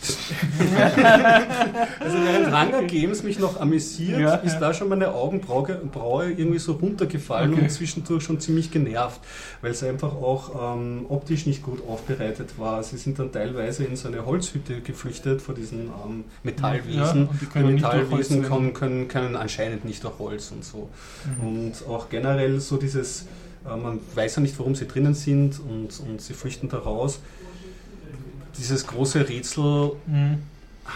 zu viel Inkonsistenzen. Ich weiß nicht, ob es jetzt irgendwie so ein Fehler des Films ist oder dieser Buchreihe, aber man, naja, ich glaube, es war auch irgendwie so ein Film, den wir versuchen mal einen ersten Teil, wir schauen, dass wir ihn halbwegs teuer produzieren, schauen mal, ob es aufgeht oder nicht, Mhm. aber na, ist, ist eigentlich nicht zu empfehlen. Du empfiehlst dasselbe Geld lieber in Biertaucher Podcast zu spenden und machen wir davon. Ja, sowieso. sowieso. Ich glaube, wir sind langsam Also zwei Bier ist oder? bis fertig. oder? Nein, wir haben noch ein sehr, sehr cooles Thema. oder Der Hopper hat ein sehr cooles Thema mitgebracht mit dem Namen Debian Oh, Projekt. wollen wir da wirklich noch drüber reden? Sicher, sicher. Ja, schon sehr nerdig. Ich weiß ja nicht viel drüber. Ich, ich, ich, ich, ich, ich ignoriere das ja. Aber da kommen wir irgendwie Du auf hast vorher schon System, gehust. auf System D zu sprechen, das ist immer lustig. Ja. Ja, das stimmt. Also meine, meine, ich bin großer Debian-User. Ich verwende das auf allen meinen Servern. Und meine Outsider-Sicht der ganzen Dinge, also ich habe das irgendwie quasi auch nur durch die Medien mitbekommen, ist, dass Debian sich gestern oder vorgestern geforkt hat. Oh je. Letzte Woche irgendwann. Wieder mal. Ist es schon letzte Woche passiert? So- so auf aktuell dort gelesen. Es gibt jetzt, es gibt jetzt einen Fork von. Es gibt den einen wahren, Und der heißt auch komisch. der heißt nämlich auch Dev One. Also Devoir. Naja, aber ausgesprochen wird er ja Dev One. Ja, aber wenn ich Dev. Aber geschrieben wird er eben Dora, Devoir. Emil, Viktor, Ulrich, Anton, Nordpol. Weil die Projekte, die einen komplett anderen Namen haben, als sie ausgesprochen werden und dann zwei Absätze auf ihrer Startseite damit verschwenden, uns zu erklären, wie man sie ausspricht, Die die, haben wir am liebsten. Okay, okay, alles klar. Äh, Kurz zusammengefasst, es, es, es, es hat auch einige Austritte gegeben von, von alten und, und durchaus wichtigen Debian-Entwicklern, wie zum Beispiel Joey Hess und, und Ian Jackson. Ähm, der große Streit ist ausgebrochen um das neue System oder das Bestreben einer gewissen Gruppe innerhalb von Debian, das alte System erset zu ersetzen, das verantwortlich ist für, für den ganzen Startprozess und dann den, den, den, den Rest der Lebenszeit von, von Debian. Klingt, klingt jetzt ein bisschen Also das wichtig. ist Booten es vom so. Computer oder was Ja. meinst du? da? Ja, das ist dieses, Also das ist äh, der, da, da, da gibt es eben verschiedene Systeme, äh, unter anderem eben äh, Init Ja. ist der Prozess, der unter, unter Unix üblicherweise immer den, den, den Mhm. äh, Prozess-ID Nummer 1 hat, weil er als, als erstes gestartet wird. 0? 1. Eins. Pit 1, Leonard Pötterings Webseite. Pit 1 Rufzeichen. Ähm, und der ist der, der ist der Prozess, der immer rennt und bis, bis zum Ende von, von, von dem, äh, der einen der Session, also bis du den, den Server wieder runterfährst oder deinen Desktop runterfährst, läuft und alle anderen Prozesse startet. Der lebt einfach vom Anfang bis zum Ende. Und da gibt es halt jetzt irgendwie den Systemd, das ist neu. der mich jetzt nicht so schreckt in dem Sinn als eigenständiges Projekt, weil ich das vom Mac ein bisschen gewohnt bin. Dort gibt es den Launch-D, der, der ähnlich, ver- wie soll ich sagen, ähnliche Ziele verfolgt. Ja, also- also, man kann halt gewisse Sachen. Zusammenfassend, glaube ich, könnte man es so. Die Unix-Philosophie war immer, dass lauter kleine, Ding, äh, kleine Programme, die ein spezifisches Ding gut machen, miteinander verbunden werden, um ein, ein größeres System zu bauen. Aber der Systemd, der da jetzt eben sich offensichtlich durchgesetzt hat, zumindest für Debian, und auch der Launchd und der, und der macOS, ist eigentlich mehr ein monolithisches Ding, ein Programm, das sich um viele verschiedene Dinge kümmert. Ums Prozesse starten, ums Prozesse bei Bedarf starten, um, um Cron, um äh, inetd, um, also ich werfe da jetzt ein paar Session Management. Sachen rein, die, die halt traditionell von ihren eigenen Prozessen Also gemanagt worden sind. Und nicht Dezentralismus Genau. Wie gesagt, das, das an und für sich schreckt mich jetzt nicht so. Als, als Mac-User bin ich das gewohnt. Das ist jetzt nicht unbedingt das schlechteste System. Ähm, ich sehe natürlich auch, wo das die ganze Sache undurchsichtig und kompliziert macht. Aber was mich natürlich auch ein bisschen schockt oder, oder, oder ein bisschen auf die Seite der alten Neckbeards zieht, die jetzt eben geforkt haben und ausgetreten sind, ist, dass es halt so viel nachzieht und dass man gezwungen ist, dieses ganze System mit allen Abhängigkeiten jetzt irgendwie zu schlucken, wenn man Debian weiterverwenden will. Zumindest habe ich das so verstanden. Und eigentlich, soweit ich es verstanden habe, sind die einzigen, die wirklich dran ziehen und die was davon haben, die GUI-User, oder? Die, die GNOME-Leute? Das wird halt behauptet. Wird behauptet. mm, okay. Ähm, es ist halt schon so, äh, mit Init-Skripts, also lauter Shell-Skripts.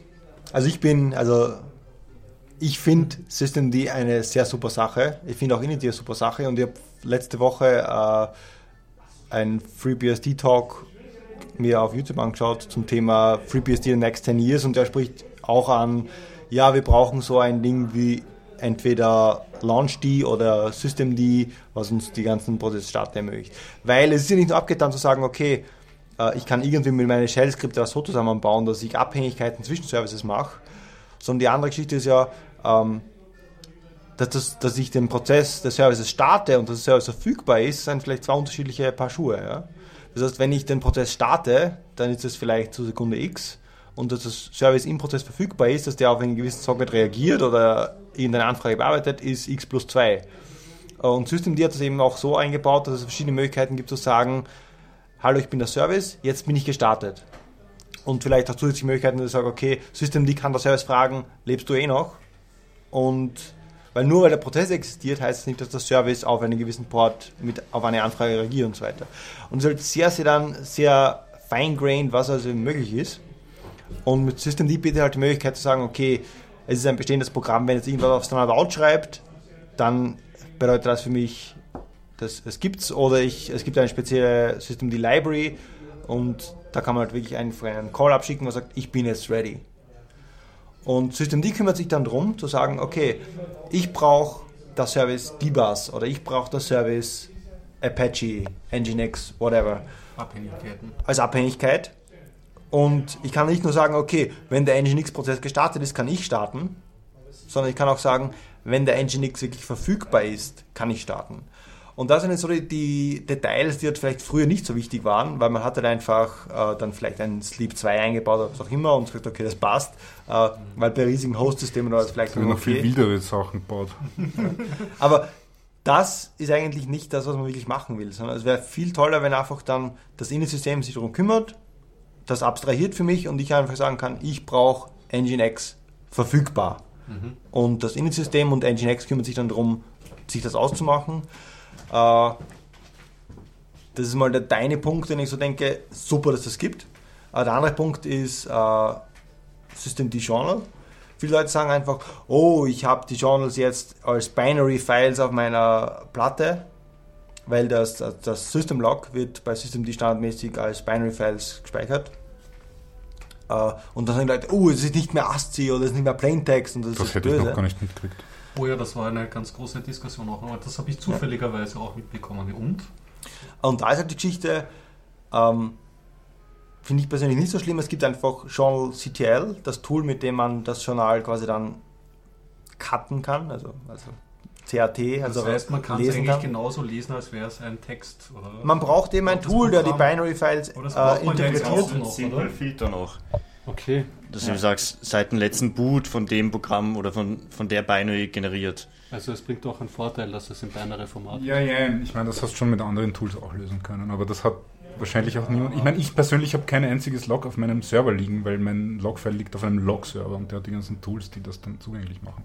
Schön. Aber ich sehe schon, wie das, wie das dann jetzt. Und, und diese, ich meine, Halt die jetzt- Plaintext-Logs, da hat immer meistens einen Log-Eintrag pro Zeile. Das ist so. so Und vor allem immer jedes, jedes Tool hat oder jeder Server hat seine eigen, sein eigenes Format und es Ja. gibt keinen Standard, wie das. Und bei, bei der Systemd Binary Leaks kannst du halt, wenn, du- wenn du direkt die, die Logging-Funktion von Systemd verwendest, weil dann musst du halt das Programm natürlich umschreiben, aber wenn du das verwendest, dann kannst du wirklich auch die Logging-Details runtergehen bis in die Programmzeile des Source Codes oder bis in die Funktion, wo das Ganze aufgerufen worden ist. Hingegen bei, sage ich mal, textbasierten Logging-Funktionen hast du entweder wirklich sehr detailliert, aber dann ist auch die Logging-Zeile eben dementsprechend lang und du kannst natürlich rausfiltern oder du kannst dann wirklich sagen, okay, Jean CTL, zeig mir alle Logs von diesem Prozess an und da muss ich nicht kreppen und hoffen, dass der Prozess zufällig so heißt, sondern ich kann da wirklich darauf vertrauen, okay, äh, dass der das richtig erfasst. Also Oh von ja, dem das her sind, schon, ja genau, okay, das klingt praktisch, ja. Ja, und es, es also ich habe selbst schon damit gearbeitet, sowohl, sowohl privat als auch in der Arbeit. Zum Beispiel Fedora und Red Hat Enterprise Linux und damit auch CentOS verwenden Systemd schon seit einigen Jahren. Ja, Das war ja das Argument, oder? Sind viele Distris schon auf Systemd, machen wir es doch auch. Und bei, was wäre die andere Wahl gewesen? Sie hätten auch das ähm, Upstart von Ubuntu übernehmen können. Äh, hat jemand damit Erfahrung? Wäre das äquivalent gewesen oder selber in grün? Oder weiß da jemand was drüber? Ich habe es noch verwendet gehabt, wo ich noch Ubuntu damals verwendet habe. Ein paar Mal hat es nicht funktioniert, aber Ansonsten Viel auch okay. nicht gemacht. verstehe, ja, Also genau. es auch Ansonsten wäre die Option, jetzt auch bei dem Fork-Projekt einfach beim Init-System zu bleiben, oder? Das, ich glaube, ich meine, das, was der Thomas jetzt beschrieben hat, trifft sich eh ungefähr mit dem, was ich mir insgeheim gedacht habe. Das ist in Wirklichkeit mehr politische als eine technische Geschichte. Aber Wie so Vielleicht- Open Source, oder? der, Ich mein, der, der Kontext, den man vielleicht kennen sollte, ist die, das äh, Dependency-Based Booting unter Debian. Also ganz früher hat man die einzelnen Services, die man, also es sind so um die 20, 25 Services, die ein, ein, eine Linux-Maschine üblicherweise beim Booten startet. Also angefangen vom, vom Logging-Server bis zum Cron-Server, der dafür sorgt, dass regelmäßig irgendwelche äh, Aufgaben ausgeführt werden, bis zum Schluss unter Umständen der grafische Login-Server und ähnliche Dinge. Äh, Und ganz früher sind die halt in einer bestimmten Reihenfolge ausgeführt worden und aus. Und dann hat Debian umgestellt auf ein äh, Abhängigkeitsnetzwerk von Services. Also wenn zum Beispiel äh, der, eines, sagen wir, der Webserver braucht einen Logging-Server, damit er auch seine Fehlermeldungen irgendwo hinschreiben kann, dann, dann hat das System herausgefunden, dass der Webserver vom Logging-Server abhängt und hat den, äh, den Logging-Server zuerst gestartet und dann erst den Webserver. Und dieser, dieser Umstieg hat im Endeffekt drei Versionen, drei komplette Debian-Versionen gedauert. Also das war das alte System, dann war das neue System verfügbar, aber nicht Default, dann war das neue System Default und dann war das neue System Mandatory. Also von, von 0 auf 1, 2, 3 war eine lange, und bei Debian ist es überhaupt sehr lang, bis von einer Major Release auf eine andere Major Release umgestellt wird. Und da hat es Probleme gegeben und das hat nicht funktioniert und man hat daran herum, herumgebastelt und es gibt viele Bug-Reports und ich bin auch in Probleme reingelaufen, aber es war einfach eine gemütliche Zeit, wie man umgestiegen ist von eines aufs andere. Und jetzt klingt es halt ein bisschen so, dass sich ein paar Leute auf den Schlips getreten fühlen und das alles zu schnell gegangen ist und, und eine, eine kleine Minderheit von Leuten einfach das durchgesetzt hat, die, die nicht relevant sind für die meisten Debian-User, alles jetzt unter Anführungszeichen. Ja. Und ich glaube, es ist weniger ein, ein technisches Problem als wirklich ein politisches in- innerhalb der Debian-Community. Aber auf der anderen Seite ist halt, muss man sagen, Open Source gewinnt auf jeden Fall, weil selbst wenn sich jetzt ein, ein, ein Debian-Fork herauskristallisiert, wir haben das Recht, das zu machen. Wir können Ja. ganz Debian hernehmen, vor allem Debian, hernehmen und, und einfach kopieren und sagen, wir sind das neue Debian. Und keiner kann uns das streitig machen, weil es ist Open Source. Ja, genau. Aber Das es, geht halt trotzdem sehr viel Zeit und sehr viel Aufwand und sehr viel Kommentare Ja, und, ja, und ja. Blogposts drauf. Aber das ist halt, das ist halt Teil von Open Source. Das Das, ist, das, muss nein, man. das ist Teil von großen Systemen. Ja. Komplexe Systeme bringen das mit sich, dass es Reibungen gibt. Man soll vielleicht dazu sagen, wie es in einer Firma wäre. Da wird jetzt da irgendein Boss oder ein Komitee sagen, das wird jetzt so gemacht und die anderen Leute würden kündigen oder in, in innere Immigration tun, aber sicher nichts Produktives tun. Und hier ist halt zwei Forks und man wieder dann sehen, was aus welchem rauskommt. Vielleicht. Mindestens zwei Forks, mal schauen, was da wirklich ausschaut. Und was halt bei Systemd sich ausstimmt, weil du hast vorher gesagt, das kommt von der Desktop-Seite, äh, Systemd allein bringt auf, auf der Serverseite was, eben dieses fine-grained, wann ist ein Service gestartet, Logging und so weiter. Aber abgesehen davon, auf der Client-Seite bringt das was, weil man hat ja nicht nur die globale Systemsicht, ich habe jetzt ein System mit einem Webserver und einem Mail-Server, sondern ich habe vielleicht auch eine User-Session oder mehrere User-Sessions und in dieser User-Session laufen dann vielleicht auch Services. Das heißt, wenn du dich einloggst auf deinem, ja, Ich möchte nur als Beispiel vom Mac anführen, der Mac hat sein eigenes grafisches Interface. Das ist ein ganz eigenes System. Aber der Mac liefert seit, seit jeher einen X-Server mit. Und der läuft nicht beim, beim Systemstart. Aber der Launch, die, der eben der zentrale Server ist am, am Mac, lauscht immer auf den Ports und Sockets, die für X11 verantwortlich sind. Und sobald du irgendein grafisches Tool startest, das auf die X-Libraries zugreift, wird im Hintergrund für dich automatisch dieser X-Server gestartet. Das heißt, du kannst dir die Mac-Version vom GIMP installieren Und das wird dann. und weder die Entwickler vom GIMP noch du als Benutzer müssen irgendwas tun. Du brauchst nur darauf zugreifen und sofort wird im Hintergrund für dich X11 gestartet und du hast deinen GIMP, wie du ihn unter Linux hättest, eingebettet in die Mac-Oberfläche. Und das ist was, was du nie. Und X11 ist nicht klein, das braucht viele Ressourcen und es läuft aber normalerweise nicht erst, wenn du es brauchst. Und das ist was, was du mit dem traditionellen System nicht machen könntest. und Nicht. Könntest du auch, aber du müsstest auch wieder genauso viel Arbeit reinstecken, dass das alles so funktioniert, wie du dir vorstellst, dass es flüssig funktionieren soll. Also solche Tasksplits vereinfachen, okay? Und die, die Entwickler von X11.app, also dem X11 für macOS, müssen dann nicht diesen ganzen Support für, ich starte jetzt ein kleines X11 und warte dann und starte dann das Richtige, sondern die müssen quasi nur diese, dieses eine File schreiben, das dem Launch die beschreibt, wo er lauschen soll und was er starten soll, wenn wirklich eine Connection reinkommt. Und das gleiche gibt es eben für Systemd auch. Und das ist eben am Desktop auch wichtig. Man hat vielleicht irgendwelche coolen Services für Eingabegeräte oder Drucker oder was auch immer. Und das kann man vielleicht mal so machen, dass das mal nicht gestartet wird. Aber wenn dann der Request per DBus unter Linux äh, reinkommt und sagt, okay, ich brauche jetzt die Liste der Drucker oder ich brauche jetzt die Liste der Eingabegeräte, dann kann der Service gestartet werden. Und dann kann auch der Service sagen, okay, wenn ich jetzt äh, fünf Minuten nicht gebraucht werde, schalte ich mir wieder down und das spart natürlich auch Ressourcen und spart Memory und was auch immer. Also das ist eben etwas, das musst du nicht mehr jedes Programm einzeln implementieren, sondern das Programm sagt einfach, okay, äh, ich sage dem System die, wie ich, äh, wo ich, wo ich lausche und bei Bedarf startet es mich. Und das ist halt sehr schön, wenn man einfach deklarativ sagen kann, das sind meine Voraussetzungen, weil vielleicht braucht, keine Ahnung, der, der, das Druckerprogramm braucht jetzt USB-Service oder was auch immer. Muss ich nicht mehr drum kümmern, welches USB-Service ist das, weil auf der Serverseite hast du vielleicht früher gesagt, okay, ich habe meinen Application-Server und der braucht Apache. Aber heutzutage willst du ja sagen, ich habe meinen Application-Server und der braucht irgendeinen Webserver, sei es Apache, LightheadDB, Nginx oder whatever. Und so kannst du sehr deklarativ sehr schön sagen, okay, das ist, was ich eigentlich will.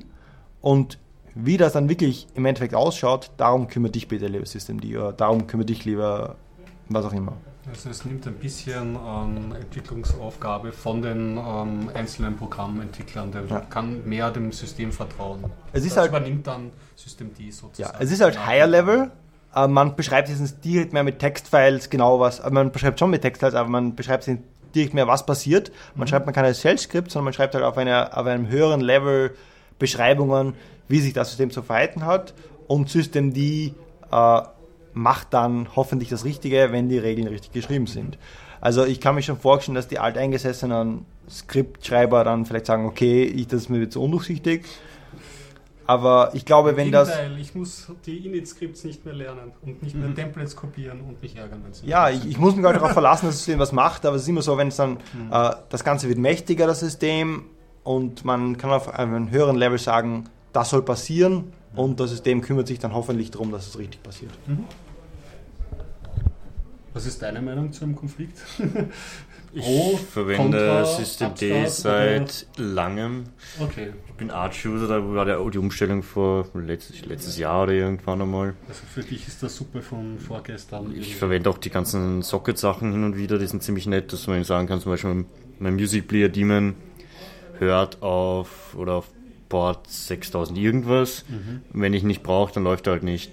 Wenn ich mich mal verbinde und Musik hören will, dann startet es im Hintergrund und ich merke nicht einmal was davon. Es geht einfach. Okay, aber das ist eine Pro-Stimme. Ja, und vor allem Enable NPD Socket und es läuft. Das wirklich Traurige ist ja, dass der Launch-Daemon von Apple Open Source ist.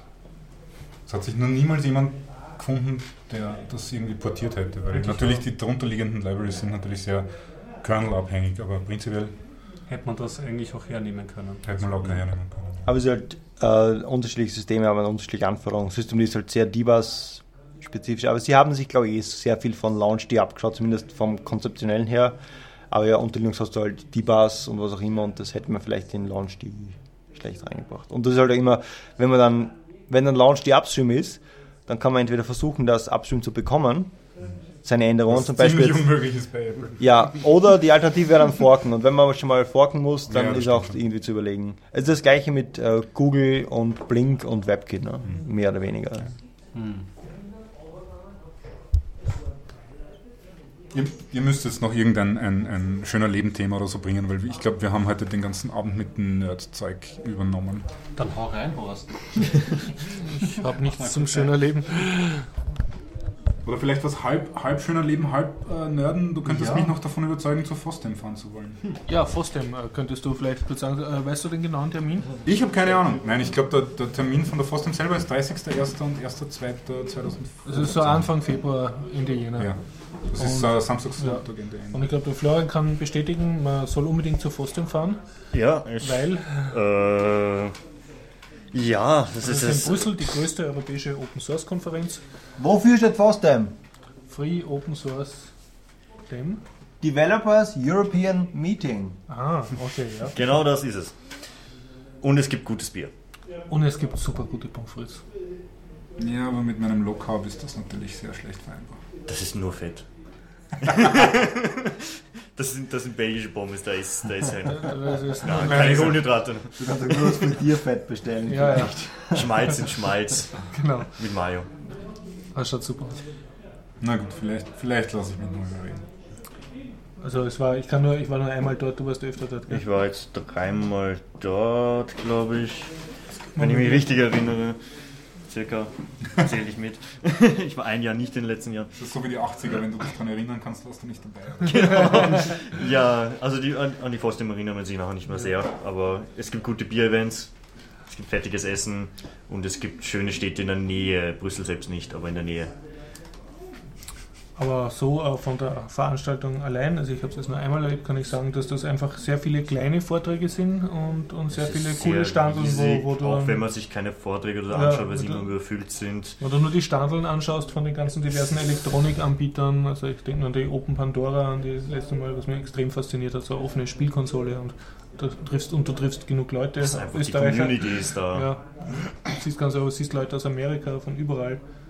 Also wenn der Linux-Tage gefallen ist, die FOSDEM sozusagen die logische Steigerung. Es gibt nichts Größeres in Europa. Ja. Und das ist ja nicht spezifisch auf eine bestimmte Linux-Distribution oder auf ein Ja. bestimmtes Betriebssystem oder auf eine bestimmte Sprache oder auf ein bestimmtes Framework oder auf eine bestimmte Sparte des Web-Development oder was auch immer, sondern wirklich einfach alles, was Open Source hergibt. Und das ist ziemlich viel.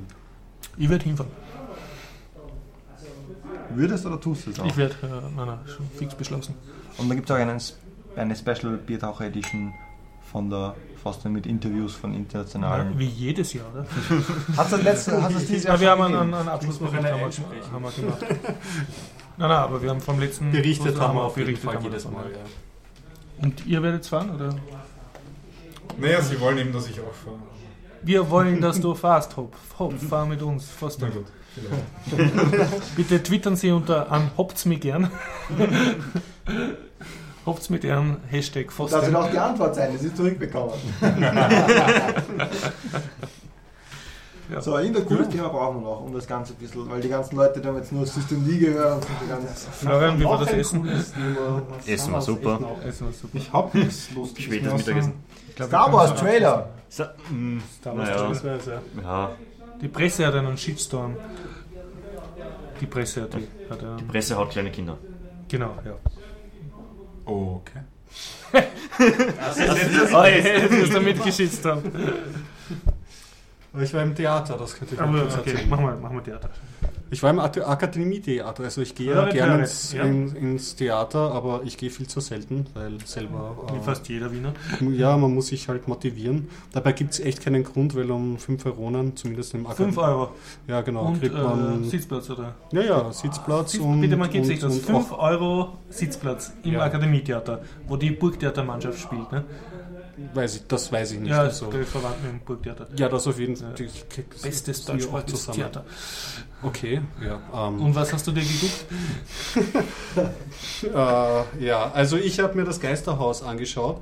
Ähm, zu den 5-Euro-Karten noch oder so. Äh, Vorsicht im Burgtheater, da kriegt man, hat man große Chancen, dass man ähm, Sitzplätze bekommt, wo man keine, keine, keine Sicht auf die, Mhm, auf die mhm. Bühne hat oder irgendwie ungünstige Sicht. Beim Akademietheater kann man da ähm, sehr viel befreiter ähm, zugreifen, weil es ein kleines Theater ist.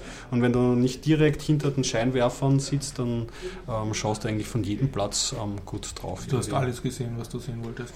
Ja, also der, der Blick war gut und ähm, ich bin da mit einer Ar Arbeitskollegen hingegangen. Das ähm, Stück hat geheißen Das Geisterhaus und ist per se jetzt mal kein Theaterstück, sondern eine Romanadaption.